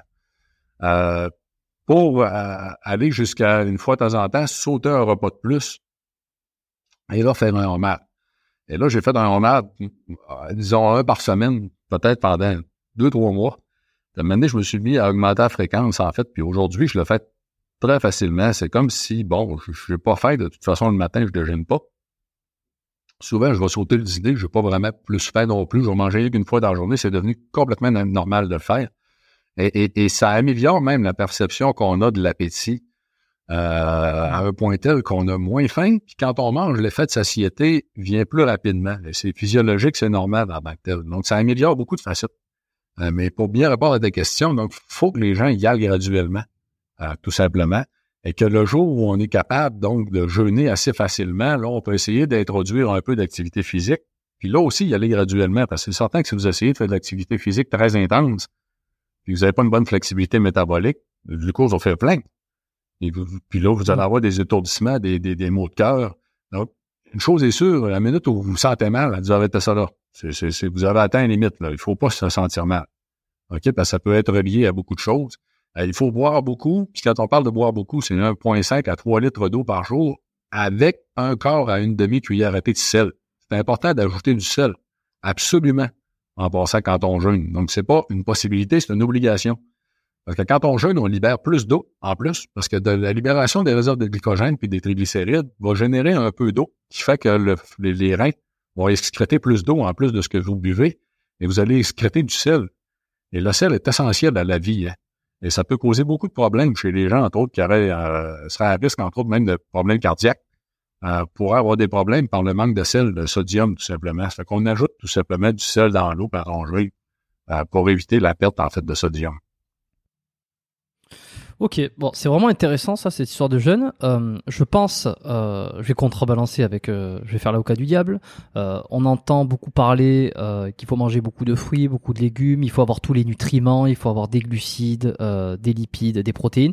En fait, on, imagine le corps comme une espèce de machine dans laquelle il faut absolument tout mettre pour qu'elle fonctionne correctement. Entre vitamines, oligoéléments, macroéléments et microéléments, etc., etc. Comment on fait pour trouver le bon équilibre entre j'apporte tout ce dont mon corps a besoin pour fonctionner de manière efficace et en même temps je n'en apporte pas trop non plus parce que je fais du jeûne, parce que je fais de l'omade, pour justement garder ma capacité d'automagie et euh, ma flexibilité euh, métabolique, comme tu as expliqué. Euh, y a un peu, je, le vois un peu comme un paradoxe. Il faut apporter tout ce que le corps a besoin, mais en même temps, mais en même temps, il faut pas le faire souvent. Alors, c'est quoi l'équilibre Est-ce que dans le seul repas dans la journée, dans le cas d'un régime OMAD, est-ce qu'il faut qu'il y ait absolument de tout?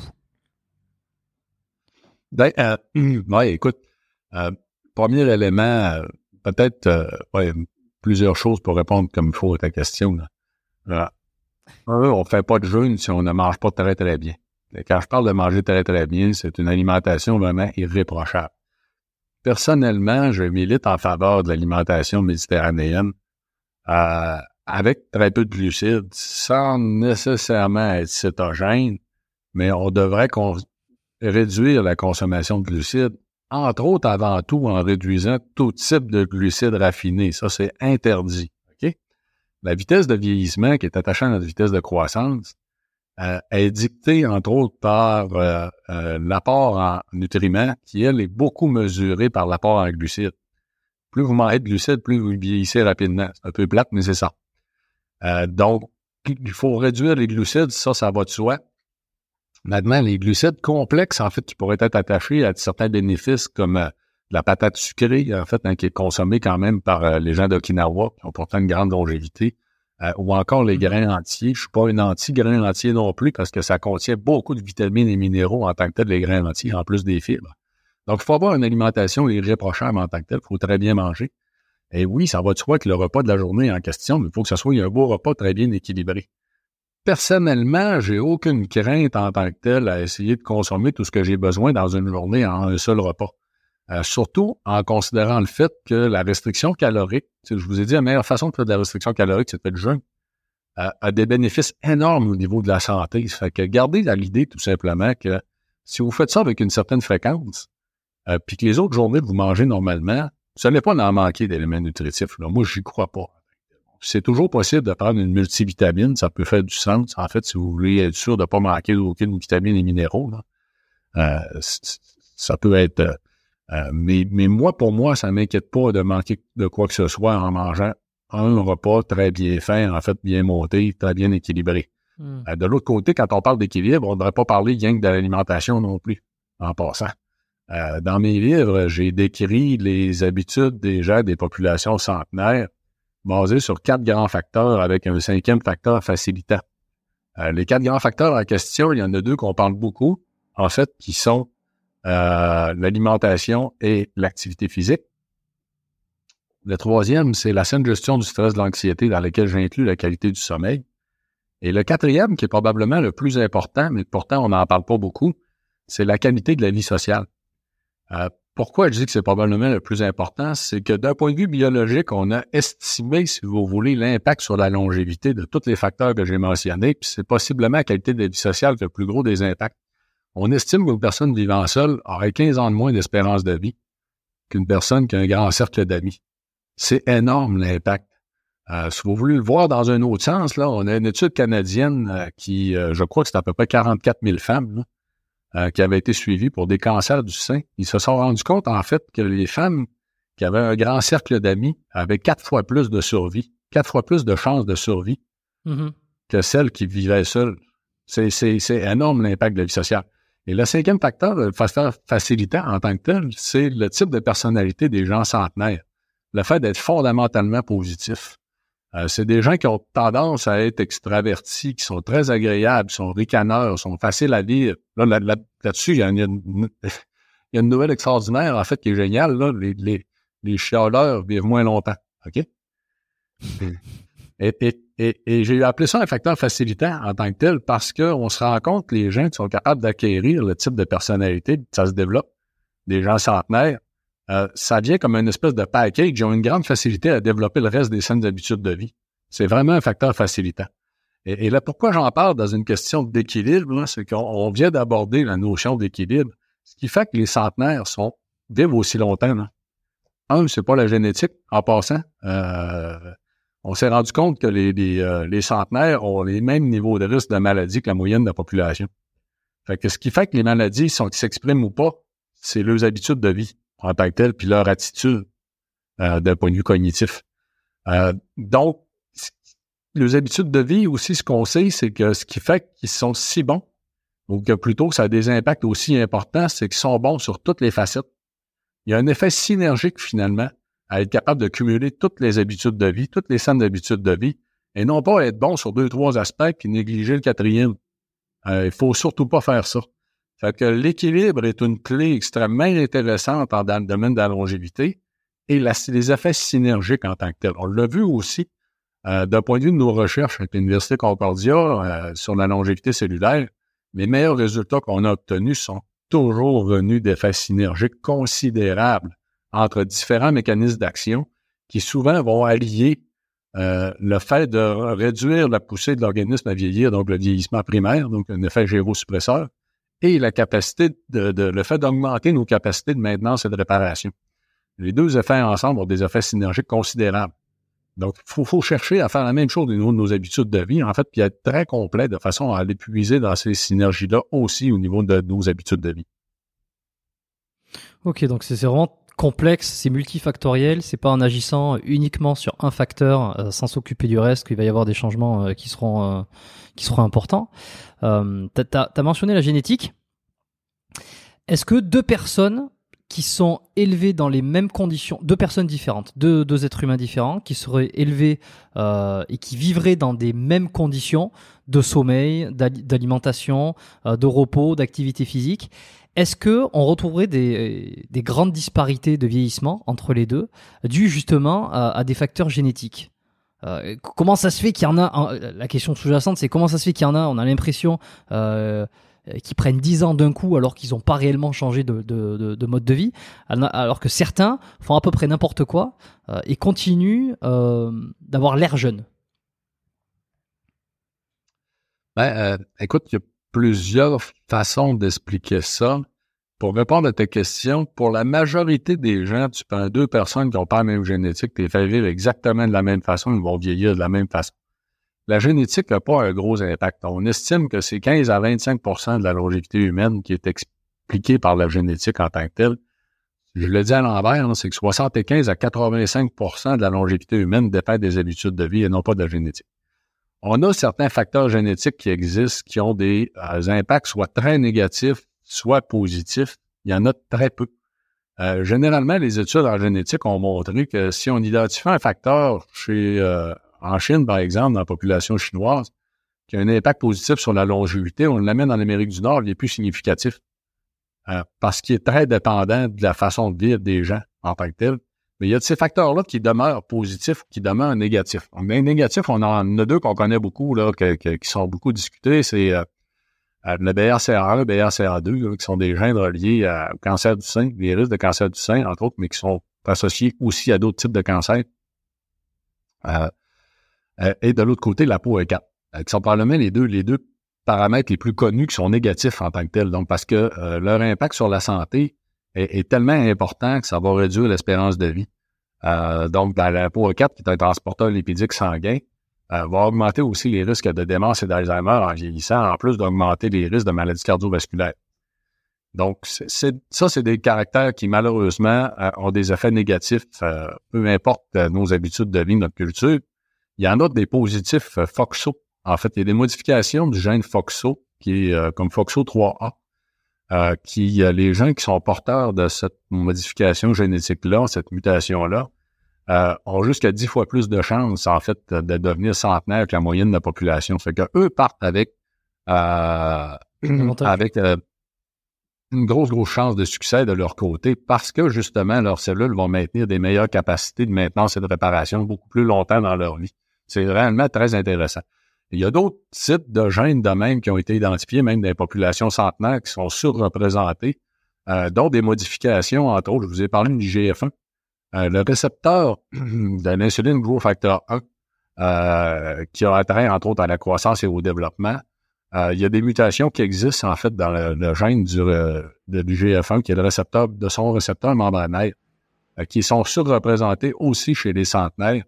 Et, et, et, chez les centenaires ont tendance aussi à maintenir des niveaux d'IGF-1 beaucoup plus bas en, tant que tel que la population en général.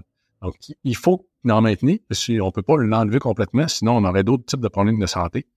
Euh, mais bon, il y a des facteurs génétiques de même là, euh, qui peuvent expliquer qu'il y a des gens qui ont plus de chances de vivre euh, centenaire que les autres. Mais il faut, faut savoir quand même que ça a été, dans le monde de la science, une grande surprise quand on a commencé à séquencer des génomes euh, de centenaires. Euh, les deux premiers, en fait, là, il y avait séquencé deux génomes de super centenaires, donc des gens qui ont atteint plus de 110 ans. On se rendre compte qu'il y avait techniquement les mêmes niveaux de risque de maladie que la moyenne de la population. On a fait, oups, ça tape. Puis il y a une étude anglaise, en fait, là, euh, donc british, les Anglais d'Angleterre, euh, qui, euh, qui euh, m'a passionné parce que qui a amené deux autres deux éléments intéressants. C'est que c'est une famille qui, quand on regarde leur arbre généalogique, on se rend compte que de génération en génération, ils vivent très longtemps. la majorité des membres de la famille vivent de 95 à 105 ans. Fait qu'ils ont séquencé neuf enfants à un moment donné, en fait, de cette famille-là, en se disant, bon, on va peut-être trouver là quelque chose d'intéressant du point de vue de la longévité humaine. Euh, pour ne pas être en mesure finalement de faire de parallèles. Euh, donc, la question pour être capable de faire de parallèles génétiques nous a amené quelque chose de décevant. Mais de l'autre côté, ça a amené les chercheurs à se questionner. Ils ont regardé encore l'arbre généalogique, puis se sont rendus compte d'une affaire surprenante, c'est que tous les conjoints conjoints de la famille en question vivaient plus longtemps que la moyenne aussi. Donc, c'est pas génétique. Hmm que fait la famille en question, c'est qu'en fait, c'est une famille, c'est tellement serré que la culture familiale est tellement importante que de génération en génération, il se passe les mêmes habitudes de vie d'une génération à l'autre et ça perdure avec le temps. Et c'est des habitudes de vie très saines, en fait, qui nous montrent finalement l'impact de capacité des habitudes de vie. Fait que, tu sais, quand on, dans mon premier livre, j'ai ramené un paquet de statistiques sur les risques de devenir centenaire, puis j'en parle aussi sur le blog de Vitali. Euh, vous avez des tableaux, en fait, où ce qu'on peut voir, par exemple, que euh, d'être euh, la sœur d'une centenaire, ça nous donne huit fois plus de chances de devenir centenaire nous-mêmes. Ou d'être le frère d'un centenaire, c'est onze fois plus ou treize fois plus. Je suis pas sûr du chiffre euh, par cœur. Mais pourquoi? C'est pas une question, c'est pas nécessairement juste une question de génétique. C'est possible que la génétique soit impliquée, mais avant tout, c'est que si on a un frère ou une sœur qui est comme ça, c'est fort probablement les mêmes habitudes de vie. C'est ce qui vient d'augmenter terriblement nos chances. en fait, de se rendre là. Ça répond à ta question. Hein, de, mon point de vue à moi, en deux personnes qui n'ont pas la même génétique, il fallait vivre exactement de la même façon. Si les habitudes de vie sont vraiment complètes et vraiment très saines, tant qu'à moi, ils, vont vieillir à peu près de la même façon. Euh, ok, ok, mais par exemple, quand je parle de génétique, si je donne un exemple, admettons euh, quelqu'un qui fasse 1m90, qui a besoin de euh, 3000 calories euh, par jour pour euh, sa maintenance. Alors ça, peut-être que tu vas me, tu, vas me dire que justement, euh, c'est pas forcément le cas, mais admettons, il a besoin de 3000 calories pour être à maintenance calorique. Et à côté de ça, quelqu'un qui ferait 1m70, qui aurait besoin de 2000 calories. Il y aurait un différentiel de 1000 calories par jour pour ces deux personnes. Euh, donc, la personne qui est plus grande, qui a besoin de plus de calories, elle va accumuler plus de déchets, plus de débris. elle va, je sais pas, entraver son système d'autophagie plus vite et même si euh, c'est quand même d'un point de vue génétique de base, il y en a une qui est grande, a une qui est petite, donc elle doit pas, les personnes ne doivent pas s'alimenter de la même manière, en tout cas en termes de quantité. Ouais, ben, en fait, il y a beaucoup de choses qui rentrent en ligne de compte. là. C'est que si, euh, mais, mais tu as raison, quelqu'un, en fait, il y a comme une limite à laquelle on peut pousser la machine humaine aussi. Euh, j'en ai parlé tantôt, entre autres, relié à, notre capacité de combattre l'oxydation systémique. Euh, donc, c'est évident aussi que si on pousse la limite trop loin, euh, même si on demeure dans la quantité de calories qui serait capable d'expliquer qu'on a besoin en tant que tel pour vivre, on risque aussi de vieillir plus rapidement. Euh, mais il n'y a pas juste ça, c'est que, je l'ai mentionné tout à l'heure, les mécanismes de vieillissement sont attachés à notre consommation en calories et en protéines. Pas mentionner protéines, je vais mentionner calories. donc, techniquement, plus quelqu'un consomme de calories, plus l'organisme est poussé, en fait, à vieillir rapidement, plus la poussée de croissance est importante, techniquement, moins il va vivre longtemps. Et c'est possible que des petites différences deviennent significatives quand même sur l'espace d'une vie. Et je vais vous donner un, exemple qui, qui est peut-être intéressant, qui est une, hypothèse. Remarquez, c'est, c'est, c'est mon hypothèse à moi, mais ça ferait beaucoup de sens. Euh, si on regarde juste dans l'espèce humaine, là, euh, ce, qui, euh, c'est ce qui explique la différence de longévité entre les hommes et les femmes, euh, c'est possible que ça soit une question hormonale parce que la femme, les estrogènes, euh, bon, on n'a pas tout à fait exactement les mêmes hormones. Euh, de l'autre côté, ça vient aussi avec des défauts du côté des estrogènes importants parce que quand on arrive à la période de ménopause, il y a beaucoup de femmes qui dorment mal. Malgré tout ça, on a 9 centenaires sur 10 qui sont des femmes. De où ça vient en tant que tel? C'est possible aussi que ce soit simplement le fait que les hommes produisent une petite affaire plus d'hormones de croissance euh, ont un impact un peu plus poussé sur la croissance, dû entre autres à la production de testostérone, dû à notre rôle en tant que tel pour l'espèce, qui est un rôle euh, de protection, qui est un rôle aussi d'être euh, capable de subvenir aux besoins de la famille euh, pendant la gestation, suite à l'accouchement, d'aller chercher la nourriture, de garder une bonne capacité physique. En fait, on a une masse musculaire un peu plus élevée. Dans tout le monde vivant, là, si on compare par exemple deux souris très proches génétiquement, qui en a une qui est une petite affaire plus grosse que l'autre à côté, d'un point de vue normal, sans que ça soit de l'obésité, elle va mourir plus jeune. Tout simplement, en fait, parce que sa croissance est une petite affaire plus élevée. Donc, euh, mm-hmm. c'est possible que chez, dans l'espèce humaine, justement, la différence donc qu'on observe entre l'homme et la femme soit due à ça. À tout simplement juste de petites poussées de croissance. C'est sûr que quand on joue là-dessus, c'est possible qu'on ait des effets négatifs. Là, il faut faire attention, je vais faire une parenthèse, peut-être pour les gens qui, euh, qui êtes plus intéressés par la question du jeûne et de la masse musculaire, je vous inviterai à, regarder euh, sur la plateforme de mon entreprise. la compagnie s'appelle Idon Technologies, en fait, spécialisée dans le domaine du vieillissement. C'est le nom de la DS euh, de la longévité. il y a une on a une plateforme qui est accessible facilement via le site internet vitali.ca sur lequel vous allez trouver des conférences. Il y en a une sur le jeûne que j'ai donné dans des congrès professionnels dans lesquels j'explique la question de la masse musculaire.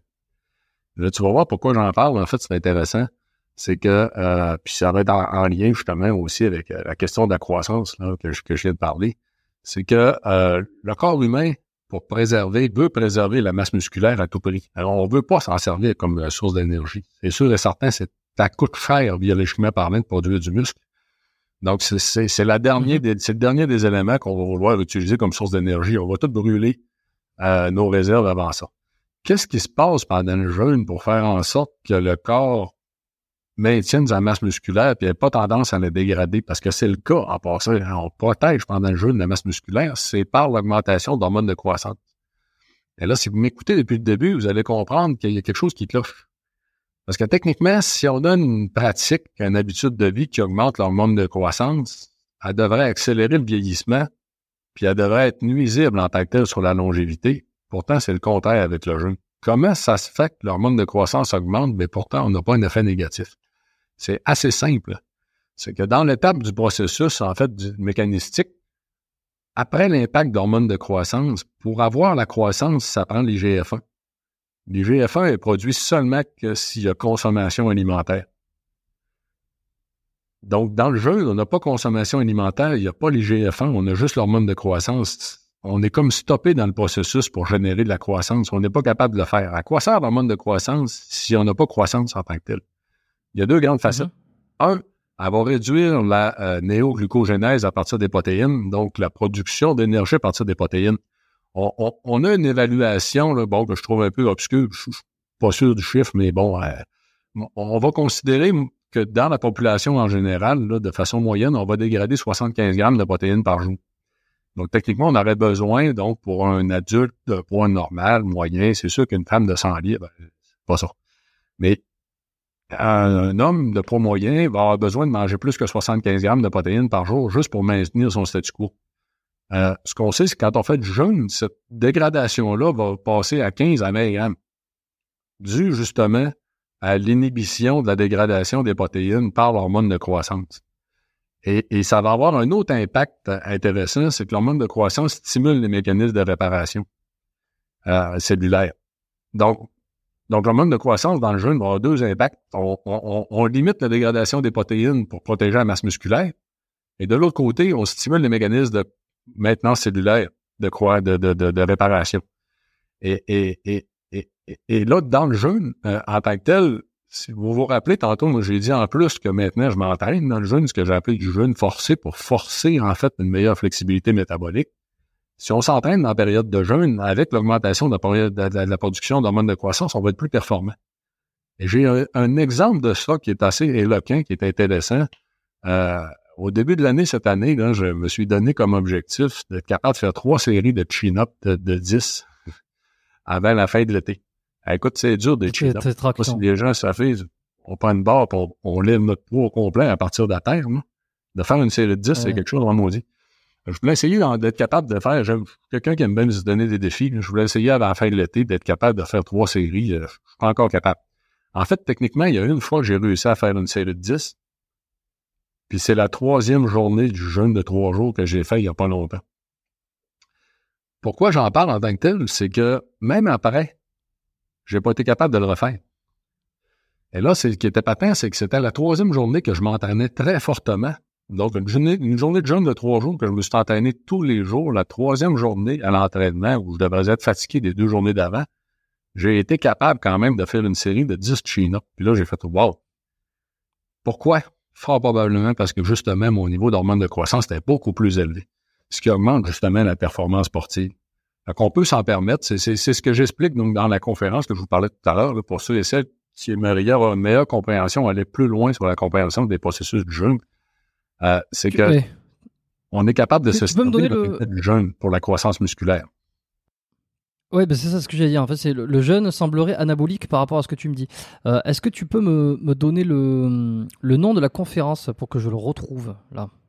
Oui, oui. On, le jeûne pour via le site internet vitoli.ca, en bas de la première page à droite, vous avez conférence santé, vous cliquez dessus. Vous allez aboutir sur la plateforme Eden Technologies. Et de là, en fait, la conférence s'appelle Conjuguer euh, euh, masse musculaire, jeûne et longévité.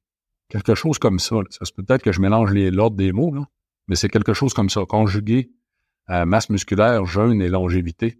Vous allez avoir toutes les explications sur puis, dans cette conférence-là, je parle aussi de la question de l'apport en protéines, puis des protéines végétales versus les protéines animales. Euh, donc oui, ça, c'est la plateforme Eden Technologies. Quand on clique dans la conférence. conférence ici. Il y en a plusieurs maintenant, il y en a une trentaine, puis on en ajoute à toutes les saisons. Et oui, on la voit là. là. Euh, euh, conjuguer masse musculaire, jeûne et longévité. C'est ça. Celle-ci. Donc là, vous allez avoir beaucoup d'explications, en fait, sur... Euh, 30, euh, c'est des dollars canadiens? Oui, effectivement, c'est des dollars canadiens, ouais. Ok, donc une, une vingtaine d'euros, quoi, hein, ce qui n'est pas, ce est pas grand-chose. Pour ceux qui, euh, qui veulent bon, aller c'est regarder. pas très dispendieux, puis bon, ça, c'est une conférence qui, qui euh, c'est ça que j'ai donné dans un congrès professionnel, donc c'est un, niveau quand même assez avancé. Les gens qui aimeraient avoir une conférence sur le jeûne, dans le site, vous en avez une sur le jeûne qui est plus pour les débutants, dans laquelle je vais expliquer euh, les Ouais. bénéfices du jeûne, mais comment aussi le mettre en application. Je vais donner des exemples sur euh, comment moi-même je l'ai fait. Euh, je vais donner tout un paquet de trucs, en fait, là, avec les différents types de jeûnes, etc. Euh, tandis que celle que tu viens de montrer, euh, elle va beaucoup plus loin en tant que telle au niveau de, de, de, de ce qui se passe d'un point de vue phy- physiologique, puis comment s'en servir pour stimuler la croissance de la masse musculaire. Donc, c'est... c'est, euh, comment on fait Comment on fait pour retrouver la, la première conférence, euh, celle, celle qui est un petit peu moins avancée euh, Est-ce qu'elle a un titre? Euh, la première, ça fait plus longtemps que sur le site, tu, tu descends en bas, tu as comme Ouais. des pages. Ouais, doit être dans la page 5 Mhm. ou dans la page 6. Ça fait plus longtemps est sur le site. Là. Fait que, dans la page 5 ou 6. Vous allez avoir une conférence sur le jaune qui, est, euh, qui est plus les, premières, les premières facettes en tant que telles. Là. Moi, je non le, le jeune pour rester jeune plus longtemps. c'est ça. Ouais, ça, c'est plus général. C'est plus pour euh, la compréhension de tous et chacun. Voilà. Bon, ben comme ça, il y a, y a les références. C'est vraiment intéressant. C'est vraiment intéressant cette histoire de jeune. Ouais, puis Et alors, j'aimerais revenir. Oui, pardon? Oui, puis en fait, faut, faut, faut comprendre un élément intéressant, c'est que euh, les mécanismes de base cellulaires, en fait, là, de- du vieillissement de nos cellules sont ancrés à toute l'apport nutritionnel, à toute la chronobiologie de la cellule, en fait, avec les horloges internes euh, cellulaires. Euh, et tous les mécanismes du jeûne, les bénéfices sont, attaqués, sont attachés à ces mécanismes-là en tant que tels. Donc, d'un point de vue biologique, là, c'est tous les mêmes processus qui sont en jeu. Euh, ce, qui, est la raison pour laquelle, en fait, euh, il y a beaucoup de, grands spécialistes qui s'intéressent aux jeunes d'un point de vue scientifique, qui sont des spécialistes du domaine de la longévité. Euh, dont, en- entre autres, il y a eu un article en 2019 là, pour ceux qui seraient intéressés par la science dans le domaine du euh, De Cabo et Matson, en 2019, ont publié un article dans le New England Journal of Medicine euh, sur un article résumé, en fait, sur les bénéfices du jeûne. C'est hyper intéressant. Euh, c'est sûr que c'est de la science, là. Bon, c'est des gens qui veulent lire de la science, c'est- correct. Monsieur, madame, tout le monde, c'est un petit Mhm. peu ardu, là. Euh, mais c'est, euh, c'est le New England est un article de, est un papier scientifique de référence, une revue euh, de référence dans la pratique médicale. Euh, ils ont demandé à Decabo et Matson, justement, euh, de faire une revue sur les bénéfices du jeûne parce que ça pourrait être utile, justement, aux médecins de mieux comprendre des bénéfices en jeu, puis dans quelles circonstances on pourrait les utiliser, même dans le monde médical. C'est super intéressant. Et, et, et et Matson sont des spécialistes du domaine du vieillissement. Donc, pour faire le Hmm. lien, vous expliquer en fait à quel point c'est intimement relié. Ok. Euh, deux sujets sur lesquels j'ai envie de, de, de- de revenir avant qu'on qu'on clôture, euh, parce que le, le temps passe vite, c'est hyper intéressant. Il y a tellement de choses. En fait, je, crois comprendre qu'on pourrait y passer des heures et des heures. Euh, mais quand même, il y a ces deux sujets sur lesquels j'ai envie de revenir parce qu'ils sont importants, surtout sur ce podcast. Le premier, c'est euh, cette histoire d'hormones. Euh, on entend de plus en plus parler de thérapie hormonale, euh, le remplacement hormonal, la TRT, euh, à partir d'un certain âge.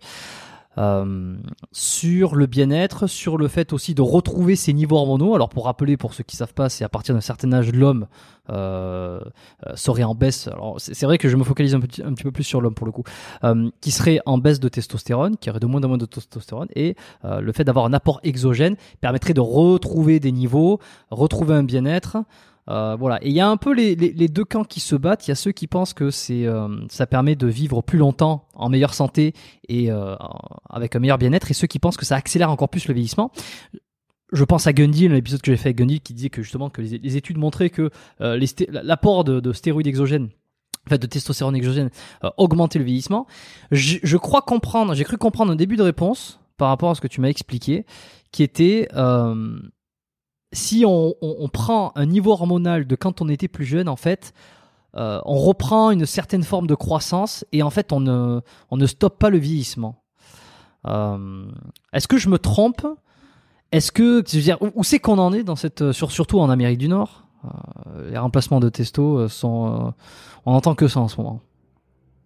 en fait, ici, ici au Québec, il y a eu une, une grosse, grosse montée de l'intérêt, en fait, vers les traitements hormonaux, d'hormonothérapie. Euh, surtout chez les femmes en lien avec la ménopause, parce que euh, il y a eu des, des, un reportage dernièrement, en fait, là, euh, qui montrait qu'il y avait des alternatives, en fait, pour les femmes ménopausées qui ont beaucoup de symptômes et beaucoup de problématiques, euh, qui sont pas obligées de vivre ça qu'on peut ramener les niveaux hormonaux. Donc, ça, ça, a été très popularisé, en fait, puis c'est vrai que c'est intéressant pour certaines femmes. Pourquoi c'est vrai que c'est intéressant pour certaines femmes en tant que telles, puis quoi penser en tant que tel pour les hommes? Euh, c'est que, je l'ai mentionné tantôt, euh, euh, on, sait aujourd'hui que les niveaux hormonaux vont baisser en vieillissant, tout comme la production des GFE va baisser en vieillissant, puis il faut qu'ils baissent. on sait que les gens qui maintiennent des niveaux hormonaux, comme on était quand on était jeune, vont avoir aussi des incidences de cancer plus élevées.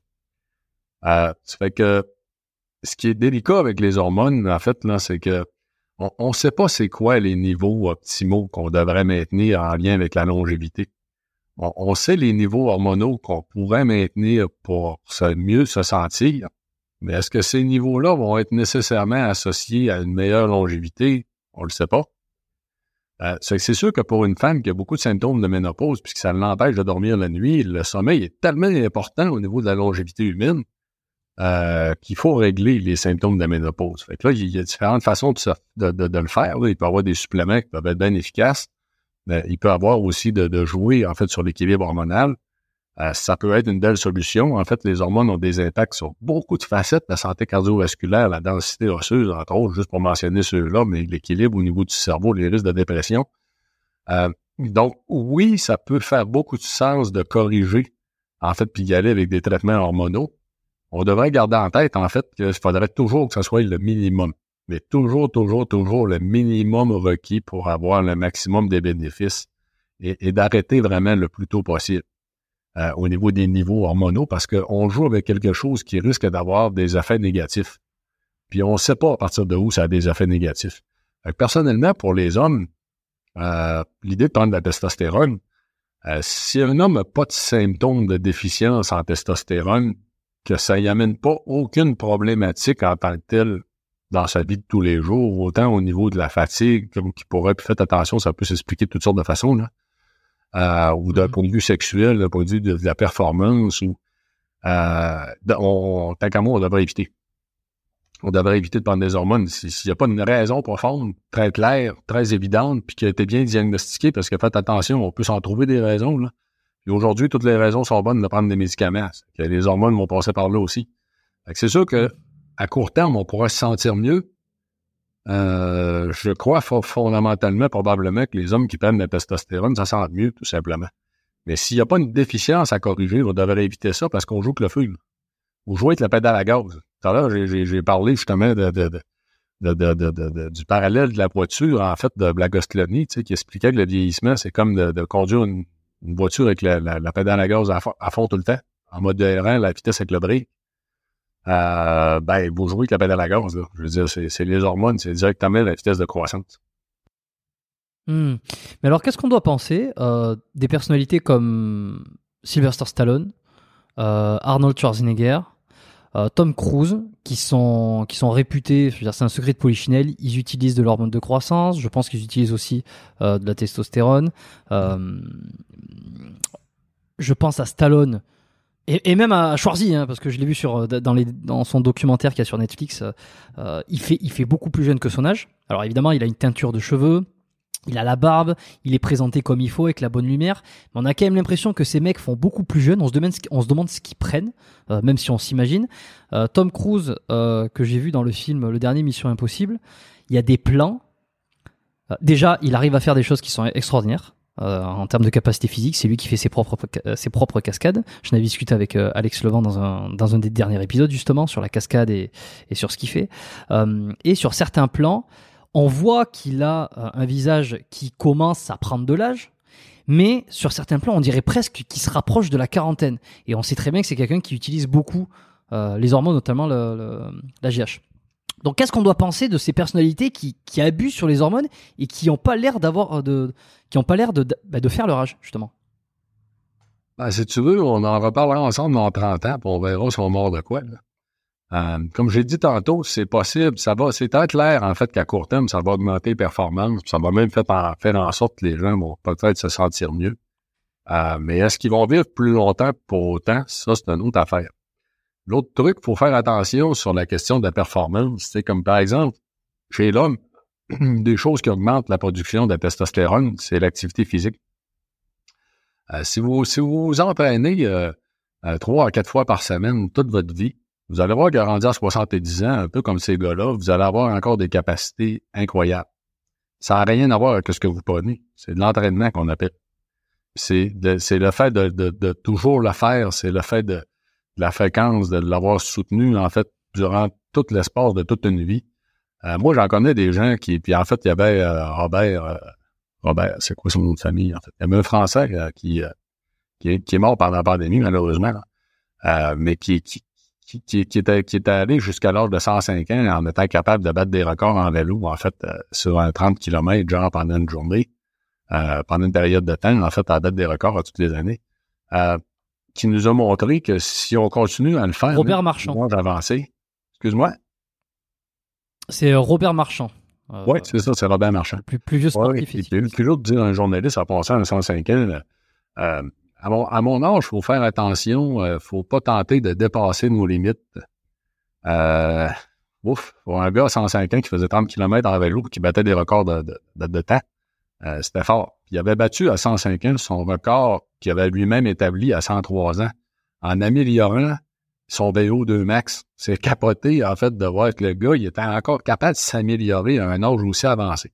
Donc, tout ceci pour vous dire en tant que tel que le corps humain est une machine extraordinaire. Euh, oui, on peut avoir des capacités à un âge très avancé. Est-ce qu'il faut vraiment prendre des hormones pour ça? J'en doute. Puis comme je l'ai dit tantôt, Hmm. peut-être, ça peut peut-être aider dans une certaine mesure, mais on joue avec le feu. Il faut faire attention au niveau, en fait, à lequel c'est pris, comment c'est pris en tant que tel. Euh, c'est, délicat. Là. Le futur va nous le dire, mais ce qu'on observe dans l'espèce humaine, c'est que si on maintient les niveaux hormonaux, c'est très clair qu'on va, euh, genre de tous les hormones d'une personne plus jeune, plus longtemps dans sa vie, on va développer des cancers, tout simplement. Euh, donc, il faut faire attention. Euh, on, on joue un peu avec le feu.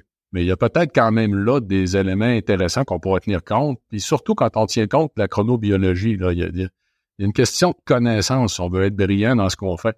Tout à l'heure, je vous ai dit, l'hormone de croissance, techniquement, ça serait pas une bonne idée de conserver les, les niveaux en vieillissant. Pourtant, on est capable d'en tirer profit dans une période de jeûne parce que l'IGF-1 n'est pas là. Et là, c'est le temps de le faire en tant que tel. Et là, si on veut en tirer profit, on peut s'entraîner pendant le jeûne, pendant que l'hormone de croissance est, montée. Juste vous donner une idée, euh, il y a des études qui ont montré qu'on aura une augmentation de 2 à 5 fois les niveaux d'hormones de croissance pendant un jeûne, même de 24 heures pendant la première journée. Si on s'entraîne dans la fin de l'après-midi pendant la première journée, comme moi je fais, on se trouve à s'entraîner en présence d'hormones de croissance à 2 à 5 fois plus élevées que la normale. Donc oui, on va être plus efficace, on va être plus performant, puis les niveaux continuent à augmenter, en fait, en, euh, si on pousse le jeûne à deux ou trois jours même.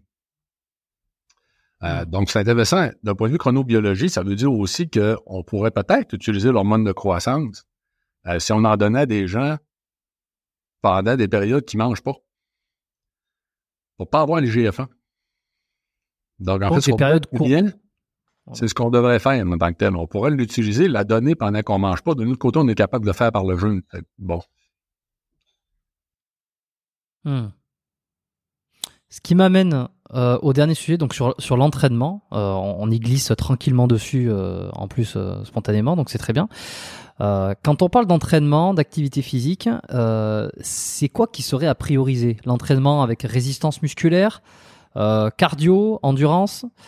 Euh, Ta question est vraiment très, très intéressante. et- En passant, pour pas oublier de... de- Ah, parce que là, tu- tu m'as fait penser à une affaire. J'ai eu un pop-up. euh, euh, Outre la question des hormones, tant qu'à moi, ce qui est le plus intéressant de considérer, c'est ce qu'on appelle les gérosuppresseurs.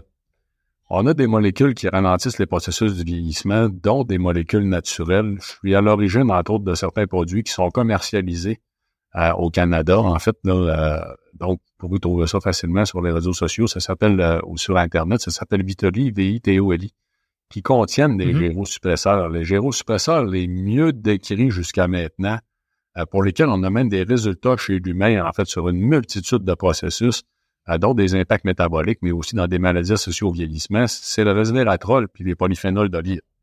Et là, dans les polyphénols d'olive, il y a même, il y a même lieu ou moyen, en fait, de, définir un certain profil en tant que tel de polyphénol d'olive qui est unique, qui a des impacts encore plus importants. Donc, ceci dit, donc, sans, aller plus loin dans, cette parenthèse-là, c'est juste pour vous dire que tant qu'à s'intéresser aux hormones, moi, j'irais dans la direction des gyrosuppresseurs. C'est ça que moi, je fais, en, fait, euh, euh, particulièrement. Qui sont des suppléments qui sont des, suppléments, qui sont des compléments alimentaires. Ouais. oui, oui, tout à fait. C'est des suppléments, des compléments alimentaires. En fait, euh, j'en ai, mis en marché en 2016. On continue à élargir la gamme, en fait, d'année en année. Ceci étant dit, pour revenir à ta question sur l'activité physique, parce que c'est vraiment très, très intéressant et très pertinent. Euh, aujourd'hui, on sait qu'un peu comme euh, j'en ai parlé pour les habitudes de vie, dans l'activité physique, il faut tout faire. Ça paraît une certaine dose. Puis là, là-dessus, en fait, je vais même citer Peter Attia, en fait, que je trouve qui est qui est quelqu'un avec qui, euh, bon, sur certaines facettes, je suis pas d'accord en tant que tel. Donc, c'est un médecin américain qui est spécialisé dans le domaine de la longévité, qui a un podcast qui est terriblement populaire. Euh, il y a des éléments de Peter que je suis pas d'accord, entre autres, mais la question de l'activité physique, comme décrit dans son livre Hot Live, qu'il a, publié cette année, je suis d'accord avec lui cependant. là, il a décrit dans quatre grandes facettes l'activité physique, la façon dont on devrait le considérer. Le premier étant l'activité aérobique euh, où ce qu'il faut quand même maintenir une capacité d'endurance en fait euh, importante en vieillissant. Euh, donc, ça ne veut pas dire d'être capable de faire un marathon nécessairement, mais ça veut dire d'être capable euh, quand même de faire de la course à pied sur des assez bonnes distances, de, de, de, maintenir une activité aérobique. les activités musculaires en tant que telles de force, les activités de pointe anaérobiques en tant que telles ont des bénéfices santé gigantesques. Et là, en fait, ça, ça mm-hmm. émane. Euh, bon, il y a beaucoup de gens qui ont entendu parler de ce qu'on appelle les HIT.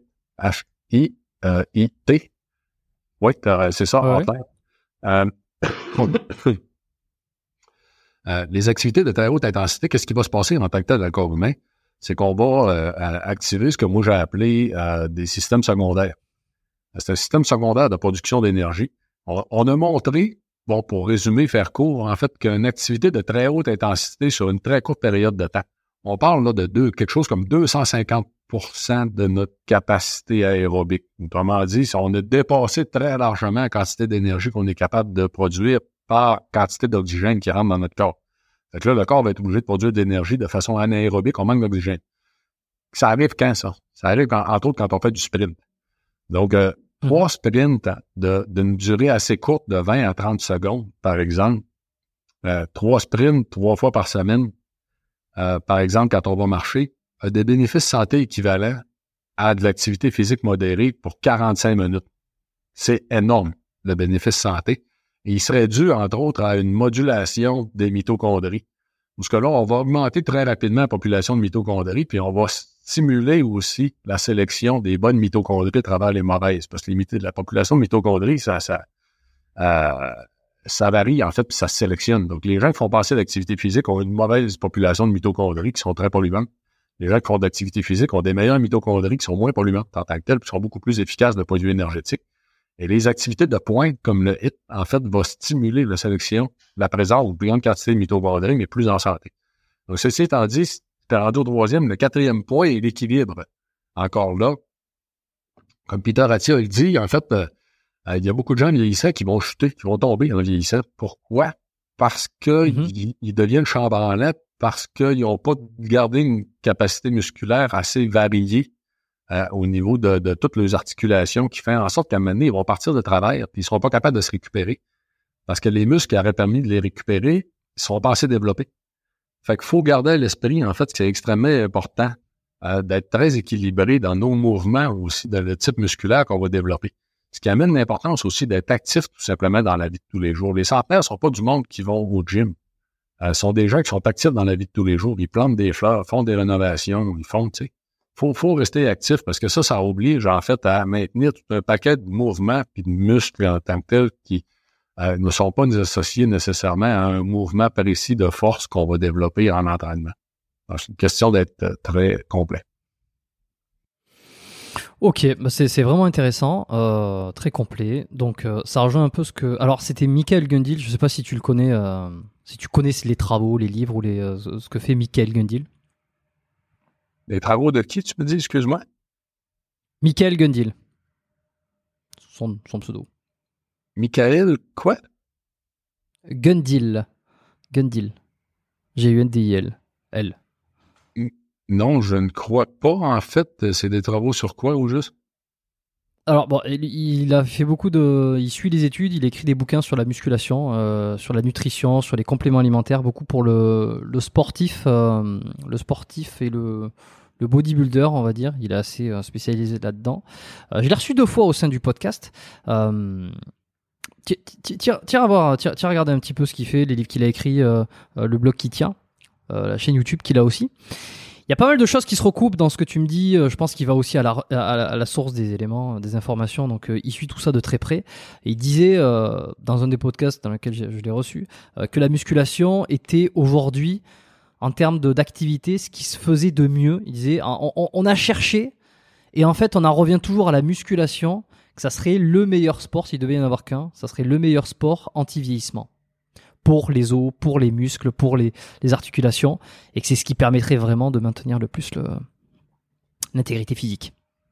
Moi, il y a des raisons de penser comme ça. Euh, je, comprends derrière la raison, là, entre autres parce que, bon, c'est dans la masse musculaire qu'on va retrouver aussi la plus grande concentration de mitochondries.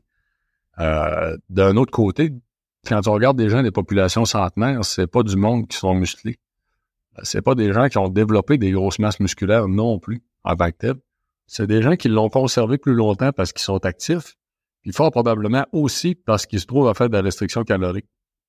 Fait que la fonte musculaire en vieillissant est, probablement en grande partie due à, la suralimentation.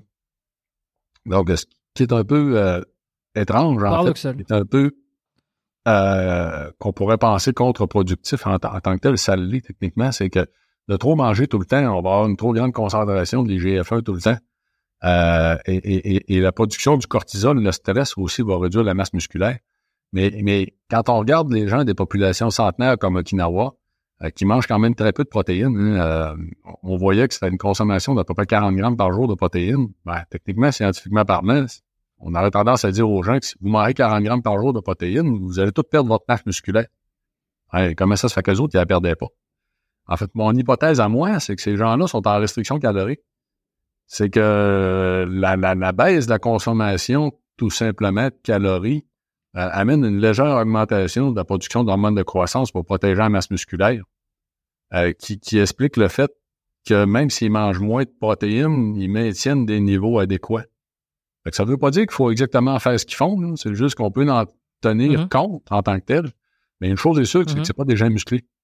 je, suis d'accord d'un point de vue physiologique que la capacité musculaire, la masse, moi-même, j'essaie de maintenir une bonne masse musculaire, tout simplement. Euh, puis je vais essayer de le faire tout au long, en fait, en vieillissant. je pense que c'est crucial, effectivement. De là à dire que c'est vraiment ça qui est le plus important, je te dirais que tant qu'à ça, les activités de haute intensité, euh, le sont terriblement, justement, parce que l'impact sur la population de mitochondries est très, très élevé. Hmm, ok, bon, vraiment intéressant. Euh, faire du muscle en mangeant moins et avec le jeûne, euh, affaire à suivre. Il euh, y en a qui vont se, il y en a qui vont qui vont pas comprendre, mais c'est intéressant de par rapport à toutes ces explications qu'on a eues. Euh, affaire à suivre, comme je dis. Euh, juste quelques petites questions rapides avant de conclure. Euh, on va dire que par rapport à toutes les, parce que j'avais noté tellement de choses aujourd'hui sur les, ça pouvait partir dans tous les, enfin, et, d'ailleurs on est parti dans plein de sens et c'était vraiment intéressant. Il y a quand même des choses que je m'étais noté et que je, je, me suis repris là pour pour te demander parce que c'est curiosité. Euh, les antinutriments. On dit que j'ai reçu un invité il n'y a pas si longtemps que ça, Nicolas, si tu m'écoutes, euh, qui me disait justement que les antinutriments étaient présents dans les légumes euh, et c'était quelque chose qui empêchait la bonne absorption des vitamines, des, des, des, oligos et des micro-éléments et que c'était une des raisons pour lesquelles il avait décidé d'arrêter de manger des légumes, par exemple. ça, qu'est-ce que tu en penses? Et surtout, est-ce que en termes de, de anti-vieillissement, est-ce que ça a un impact? Les légumes, d'arrêter d'en manger à cause des, antinutriments honnêtement, le cas des antinutriments, euh, c'est quelque chose sur quoi j'ai toujours eu un gros doute. C'est pas quelque chose sur lequel je me suis beaucoup penché en tant que tel. Euh, puis techniquement, ce que moi j'aime beaucoup faire, c'est me soucier de ce qu'il faut faire et non pas de ce qu'il faut pas faire. Et dans ce qu'il faut faire, c'est évident qu'une grande consommation de légumes a un gros impact au niveau de la longévité. Et là, il faut faire attention parce qu'il y a des gens, entre autres, qui vont, comme par exemple, démoniser euh, la consommation de légumineuses.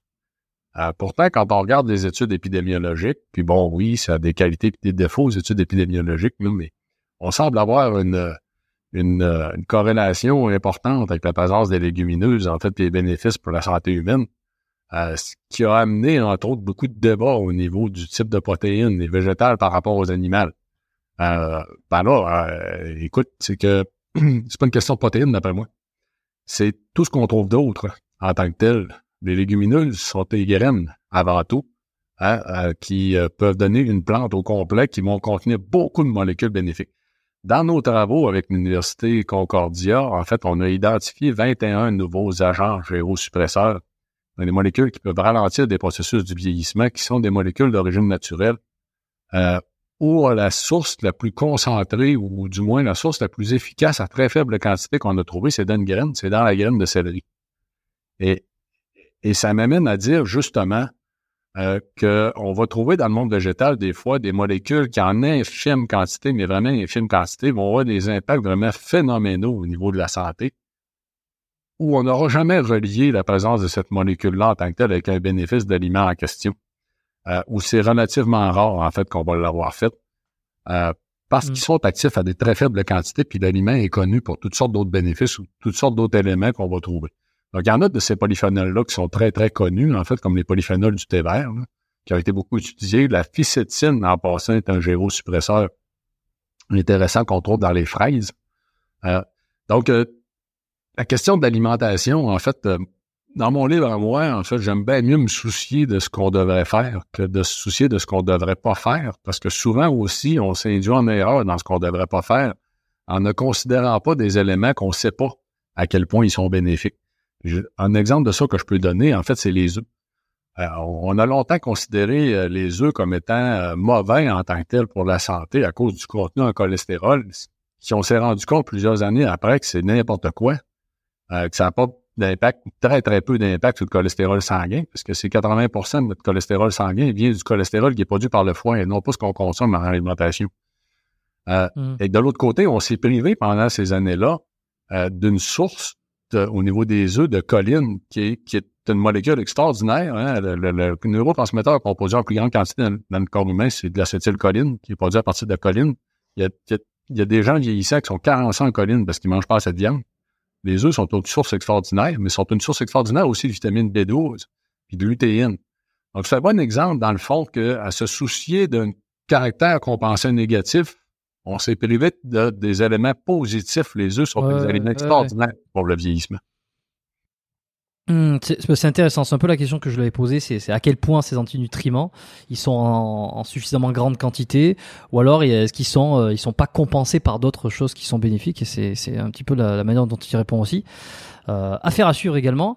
Euh, euh, au niveau des compléments, euh, on n'a pas parlé du collagène, de la glucosamine. C'est quelque chose qu'on entend beaucoup sur la réparation des tissus euh, musculaires, tendineux, de la peau. Est-ce que toi, tu, conseilles à tous nos auditeurs qui sont globalement sportifs et beaucoup d'entre eux font pratique le, sport en salle, des, sports de force, de continuer à prendre du collagène, également pour l'anti-vieillissement des tissus?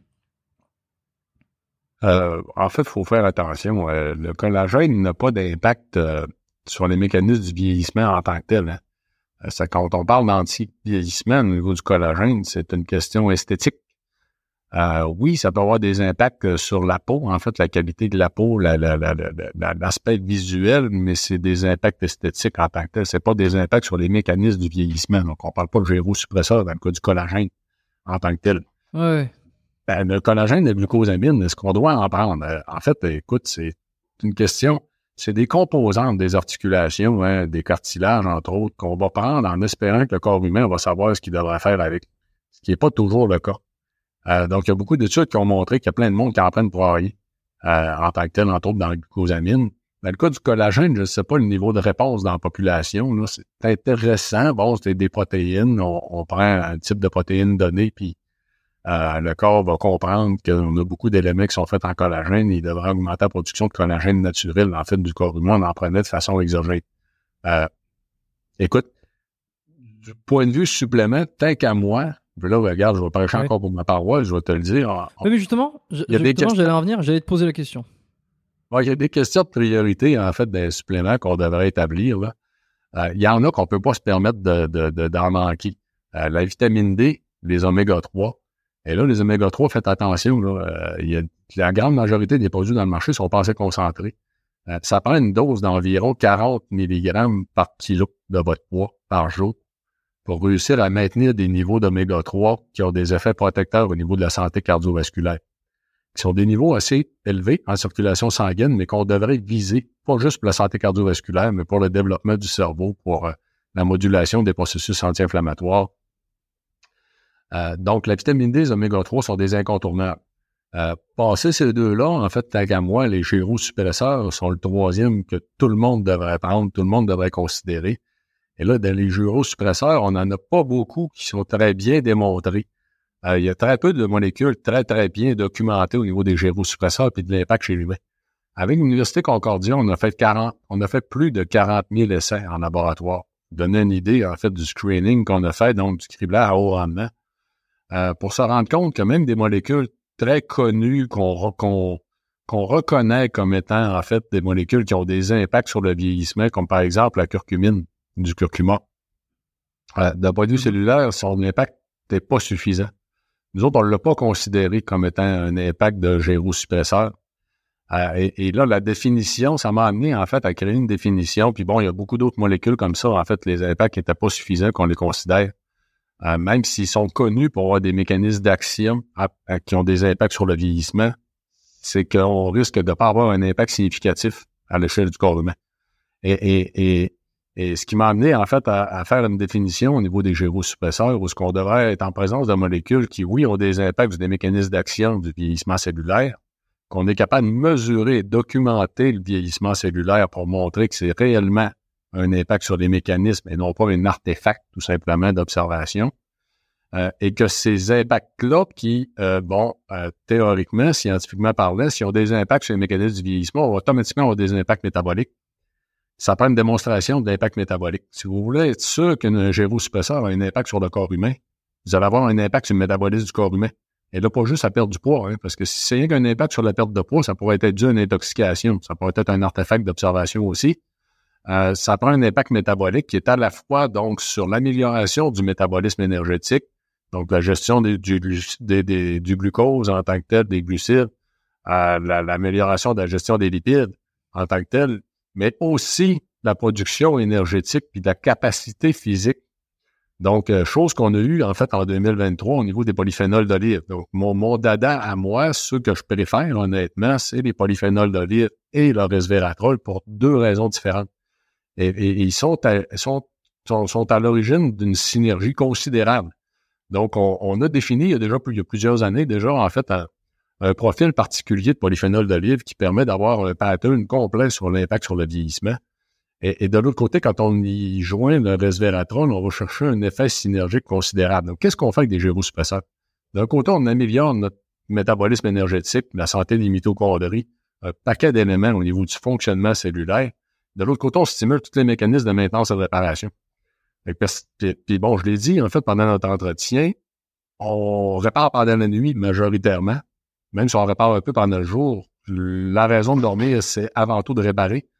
Euh, donc, on devrait prendre des gyrosuppresseurs juste avant de dormir, justement, pour faciliter la réparation au courant de la nuit. Donc, outre ça, donc, hein, mes recommandations à moi, la vitamine D, les oméga 3 gyrosuppresseurs, ça, c'est quelque chose que tout le monde devrait faire. Outre ça, dans les suppléments, on devrait considérer en fonction de nos talons d'Achille avant tout. On a tous et chacun des facettes qui vont apparaître en vieillissant, euh, ou encore qu'on peut être conscient pour une raison familiale euh, qui, euh, qui sont des faibles, en fait, qu'on a, des faiblesses qu'on a, en fait, qu'il va falloir vivre avec. Il y a des gens qui, bon, comme dans mon cas, moi, on surveille ma pression artérielle parce que dans ma famille, tout le monde fait de l'hypertension. Je suis quelqu'un de très actif. Je fais beaucoup d'activités de, haute intensité, justement. Je fais beaucoup d'activités qui peuvent m'aider à contrôler justement la pression artérielle. Je fais attention à ton paquet d'habitudes de, vie reliées, mais j'en suis conscient. Actuellement, je ne prends pas de médication de pression artérielle. Si ça devient qu'à être nécessaire, je vais le faire. Euh, parce que la haute pression aussi est associée au risque de maladie cardiovasculaire, mais aussi à l'incidence de la démence et de l'Alzheimer en vieillissant.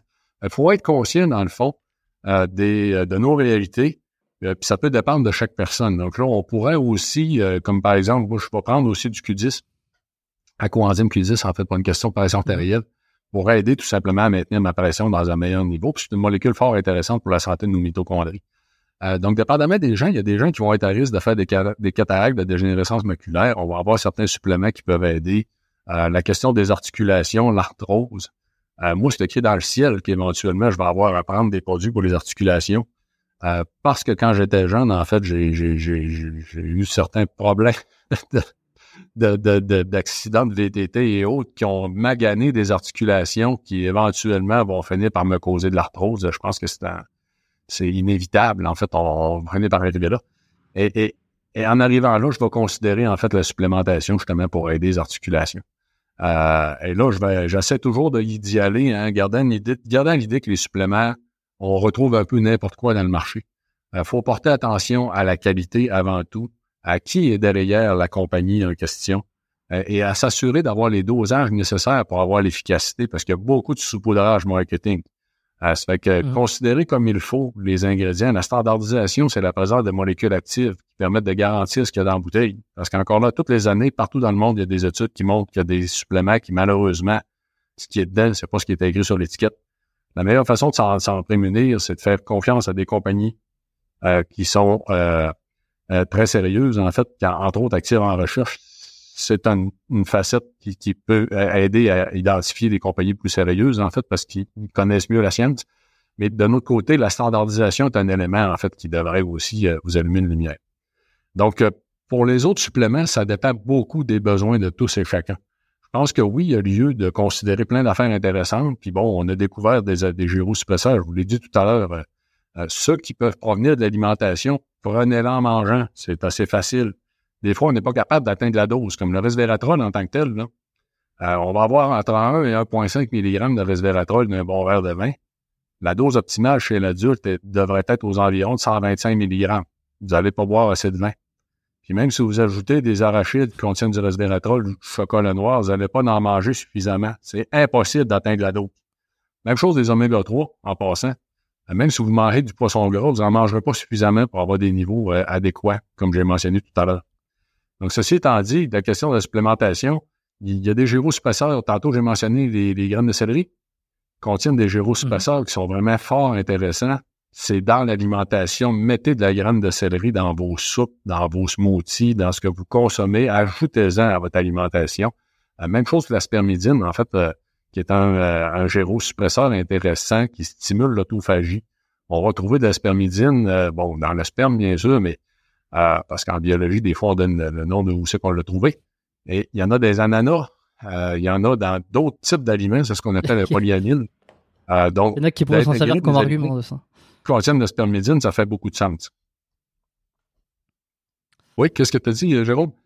une connerie, une connerie. Je disais que ça pourrait, ça, va en, en, inspirer, ça va donner des argumentaires pour certains. Euh, ben écoute, parfait. ça conclut parce que je voulais, euh, je voulais, je voulais finaliser un peu sur ça, sur les, sur les suppléments. Donc euh, il y a pas mal de choses. C'était absolument passionnant.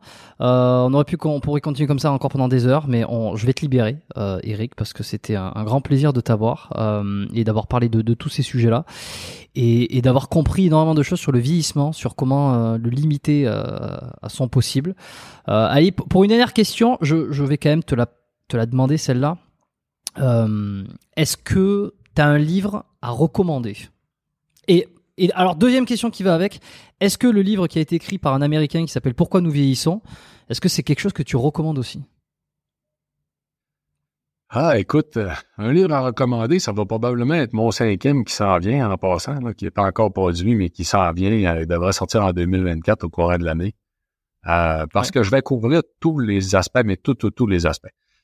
J'ai bien sûr porté beaucoup d'attention aux livres qui ont été publiés dans le domaine du vieillissement au cours de toutes les dernières années, dont le livre de David Sinclair, qui est un chercheur de l'Université Harvard.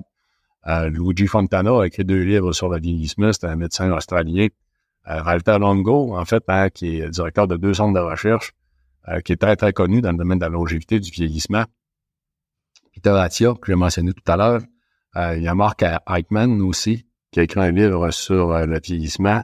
Euh, Jason Funk, en tant que tel, en a sorti un. je dirais que le problème que j'ai avec les livres sur le vieillissement, c'est qu'il manque toujours des aspects. C'est, à, mon point de vue à moi, mm. j'explique aux gens qu'il faut tout faire. On tombe sur des livres qui manquent des affaires. C'est comment tu veux tout faire si tu ne l'as pas tout mis dans ton livre. ça va être un des objectifs de mon cinquième livre de faire ça. maintenant, pour euh, euh, peut-être un livre à recommander que j'ai trouvé fort intéressant, euh, parce que dans le livre de Peter Attia, malheureusement, je trouve qu'il manque beaucoup d'éléments. mais un que j'ai trouvé qui était vraiment très intéressant, qui explique bien les principes fondamentaux du vieillissement, pourquoi on vieillit, etc., c'est le livre de Jason Funk. Jason Funk en a fait un sur le vieillissement, ça s'appelle Solution longévité, je crois, quelque chose comme ça. ça, c'est bien intéressant.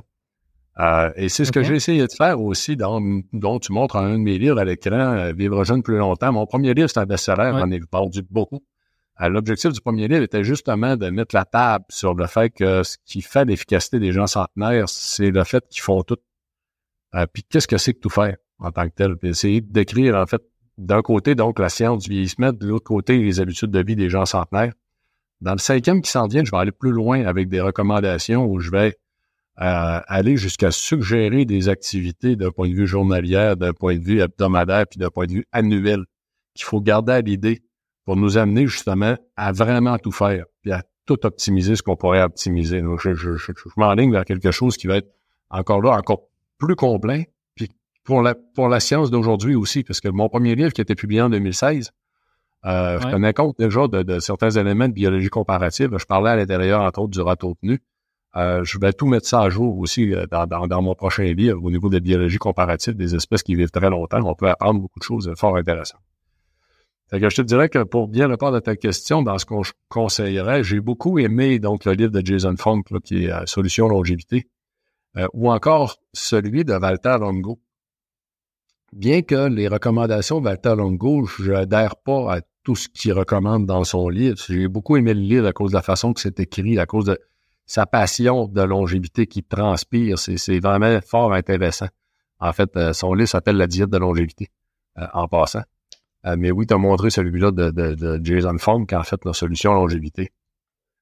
ouais, solution longévité, j'ai montré, j'en montre plein là pour ceux qui regardent sur le podcast sur YouTube. Je, je, mets à l'écran temps. Il y en a quand même plusieurs. Je te dirais que j'ai pas encore fini de lire celui-là de Mark Hyman qui est euh, un médecin américain qui euh, est un des pères, je dirais, de, euh, de la médecine fonctionnelle. mais ça me semble intéressant aussi, en fait, comme livre. Donc, ceci dit, il y en a, il y en a quand même beaucoup. Là. Mes préférés seraient probablement celui-là de Dr. Longo, puis celui-là de, de Jason Funk. Ok, bah vraiment intéressant. Et celui que j'ai que, j'ai mentionné, Pourquoi nous vieillissons, euh, de David Sinclair, euh, je sais pas pourquoi j'en ai j'en ai autant entendu parler ces derniers temps. Peut-être parce qu'il a fait euh, il, a, il a il a fait parler. Est-ce que est-ce que tu, tu le recommandes ou pas tant que ça celui-là? Ta, ta question c'est, excuse-moi? Est-ce que tu le recommandes Pourquoi nous vieillissons de David Sinclair ou c'est quelque chose qui pour toi ne vaut pas la peine d'être lu par rapport à ce que tu as recommandé déjà? Écoute, c'est intéressant, mais pour monsieur, madame, tout le monde, je pense pas que c'est là qu'on va avoir euh, euh, David Sinclair, qui est à l'origine, entre autres, de, la découverte des mécanismes d'action derrière le resveratrol puis euh, l'usage des sirtuines, est un scientifique vraiment fort intéressant qui a fait des avancées au niveau la, de la longévité, qui aujourd'hui est très orienté vers la stabilité du génome pour expliquer en tant que tel le vieillissement. Et j'adhère pas à cette orientation-là parce que d'après moi, il est déjà à la deuxième ou troisième étape du processus. C'est que on sait qu'il y a des organismes qui maintiennent une grande stabilité du génome parce qu'ils maintiennent des capacités de maintenance et de réparation plus élevées. ce qui veut dire qu'on est capable d'agir en amont. Fait que oui, c'est vrai que la stabilité du génome a un gros impact sur les processus du vieillissement, mais je pense pas que ce soit nécessairement la cause en tant que telle. Hmm. Euh, mais bon, c'est euh, question de point de vue, question de chacun nos euh, nos, nos domaines de, de, sciences, mais je, ne recommanderais pas nécessairement non le livre de David Sinclair à cause de ça, mais pour les gens qui sont très scientifiques, ça peut être vraiment très intéressant. Vous allez voir, il va aller très loin dans cet aspect-là en tant que tel. Mais il est moins dans tout le reste des, des causes. Des, puis il parlera pas nécessairement non plus des habitudes de vie des centenaires. Euh, puis tu sais, regarde, je, je, vais le redire, je l'ai mentionné. Euh, si, euh, si, d'un point de vue biologique, on est capable d'évaluer que c'est possiblement la qualité de la vie sociale qui aurait le plus gros impact sur la longévité humaine, ben techniquement, on devrait en parler dans les livres sur la longévité. Les gens qui n'en parlent pas, c'est parce qu'ils n'ont pas fait le constat que je viens de vous mentionner. Ils ne sont pas au courant de ça. Ils se sont arrêtés seulement qu'à des choses qu'on est capable de diagnostiquer. On ne diagnostiquera pas habituellement une mauvaise vie sociale. Mmh. Euh, donc, c'est là qu'on voit une différence entre euh, des livres qui pourraient être très complets en tant que tels au niveau de, de au niveau de la longévité, des livres qui ne l'auront pas. Mais, mais même, je pense, il me semble de mémoire que Jason Funk n'en parle pas de l'importance de la qualité de la vie sociale. Pourtant, Peter Attia, que j'ai mentionné tantôt, lui, il va parler de l'importance de l'état d'esprit. Euh, hmm. Donc, bon, il n'y a, encore rien de parfait. Mon objectif, c'est d'essayer d'en faire un. qui va être plus eh ben, complet. Écoute, euh, écoute c'est intéressant. Quand est-ce qu'il sort euh, ton cinquième livre? Est-ce que tu as la, la, date? On n'a pas de date définie encore, honnêtement. Il y en a une grosse partie qui n'est pas encore écrite. Je suis encore en train de travailler à l'intérieur. Je suis dans la section justement sur la biologie comparative, qui est très compliqué. Et, euh, et, donc, je, je, vise 2024. J'aurais aimé qu'il sorte en janvier, mais euh, c'est très, très incertain. Euh, je pense pas que je vais être capable de le sortir en janvier, mais bon, on va voir. Ça, devrait être, ça va être au courant de 2024. Ok, où c'est qu'on te suit, Eric, si justement on a envie de, ben de, suivre un peu ton actualité, que ce soit sur le livre que tu vas écrire, ou que ce soit un petit peu les découvertes que tu fais, ce que tu partages. LinkedIn, T'es actif dessus? Est-ce que tu as un Instagram, euh, une chaîne YouTube, euh, quelque chose que tu as envie de, as envie de mentionner? En fait, j'ai un très gros réseau sur LinkedIn où tu m'as écrit, hein, euh, et puis je suis actif sur Facebook. On a la chaîne YouTube Vitali en tant que telle qui fonctionne quand même bien. On a 300 vidéos sur la chaîne YouTube de Vitali. Donc, en fait, si tu me fournis l'enregistrement, ça me fait plaisir en passant de la partager, de la faire circuler. Là. Euh, j'ai StreamYard que je peux utiliser, entre autres, pour diffuser des enregistrements sur toutes les plateformes en même temps. Euh, donc, c'est évident qu'on va le faire. Et euh, sur Facebook, tu vas trouver... j'ai une page personnelle qui est Eric Simard Perso. Et j'ai deux pages professionnelles, en fait. Ou du moins, c'est une autre page personnelle qui s'appelle Eric Simard tout court, qui s'est marqué en parenthèse Eric Simard chercheur. Et mm-hmm. une page professionnelle qui s'appelle Eric Simard priorité bien vieillie. Donc, euh, outre les pages associées à la compagnie puis au produit en tant que tel, là, on a ces pages Facebook-là que j'utilise, euh, euh, plus LinkedIn, plus YouTube. OK, mais ça laisse de quoi... T'es pas, t'es pas Instagram. Bon, t'es, t'es, pas TikTok non plus. Euh, encore moins OnlyFans, j'imagine. Encore. bon, euh, merci énormément. Les auditeurs ont de quoi te suivre sur les différents réseaux s'ils ont envie de, d'en savoir un petit peu plus. Je laisserai ton site web en description de cet épisode avec le site de, de Vitoli aussi. Euh, allez regarder, allez jeter un œil. Euh, merci, c'était absolument passionnant. Euh, moi, c'est un sujet que, bah, comme beaucoup finalement, je suis pas le, je suis pas le seul, qui me, qui m'intrigue, qui m'alpague. Euh, et euh, ça faisait très longtemps, et j'en parlais sur des anciens épisodes. Je disais, il faut que je, je, je, compte faire un épisode, etc. Et c'était, c'était toi que je voulais, euh, que je voulais recevoir. Ça fait un moment que, que je voulais t'écrire, prendre contact avec toi, et puis ça s'est fait. Et puis voilà, donc je suis ravi. Je te remercie d'avoir participé au podcast, d'avoir laissé ta trace sur cette émission. Euh, je vous retrouve tous la semaine prochaine. Merci à tous d'avoir écouté cet épisode. Si vous avez kiffé, si vous avez appris énormément de choses, euh, abonnez-vous au podcast, euh, partagez cet épisode à un membre de votre famille à votre entourage, passez par WhatsApp, passez par Instagram, euh, faites une story Instagram. Euh, alors vous pourrez pas mentionner Eric, mais vous pourrez mentionner le podcast biomécanique. Euh, et puis je repartagerai. Euh, ça permet de faire découvrir. voilà, je sais pas si vous avez appris quelque chose. Moi j'ai appris un paquet de choses. C'est toujours sympa de le partager à d'autres gens pour qu'ils puissent le découvrir. Un dernier mot, Eric, ou avant qu'on quitte Oui, ben écoute, ça a été vraiment un grand plaisir. En fait, hein, merci à toi d'avoir passé à moi. Et euh, bon, gardez l'idée hein, qu'on est capable d'agir sur le vieillissement humain, ça va avoir des impacts considérables en fait. Puis un élément qu'on n'a pas parlé qui était peut-être intéressant de souligner, c'est que plus on augmente la période de temps de la durée de vie en santé, en augmentant une capacité de la période de temps durant laquelle on va garder des meilleures capacités, plus on réduit aussi la période d'incapacité. Donc, ce qu'on veut tous, c'est de profiter de la vie le plus longtemps possible. Ce que les gens des populations centenaires nous ont appris, c'est que ce faisant, on réduit aussi la période au minimum de temps durant lequel on va être affecté des maladies associées au vieillissement, puis ça va nous empêcher de profiter de la vie de tous les jours. Donc, euh, aller à un âge avancé en étant capable de profiter de la vie, de jouer avec nos petits-enfants, de voyager encore, d'aller prendre un café à Paris, euh, c'est tout ce qu'on voudrait être capable de faire, mais c'est possible en tant que tel. Donc, on sait aujourd'hui beaucoup d'éléments de la science pour nous amener là. Euh, et c'est mon domaine, en fait, c'est ce qui me passionne et qui est mon objectif, en fait, de vie aussi, c'est de développer le plus possible ces aspects-là. Donc, euh, merci beaucoup, euh, Jérôme, c'était un plaisir. Excellent. À lundi prochain, portez-vous bien, faites pas trop les cons, un petit peu, mais pas trop. Ciao, ciao.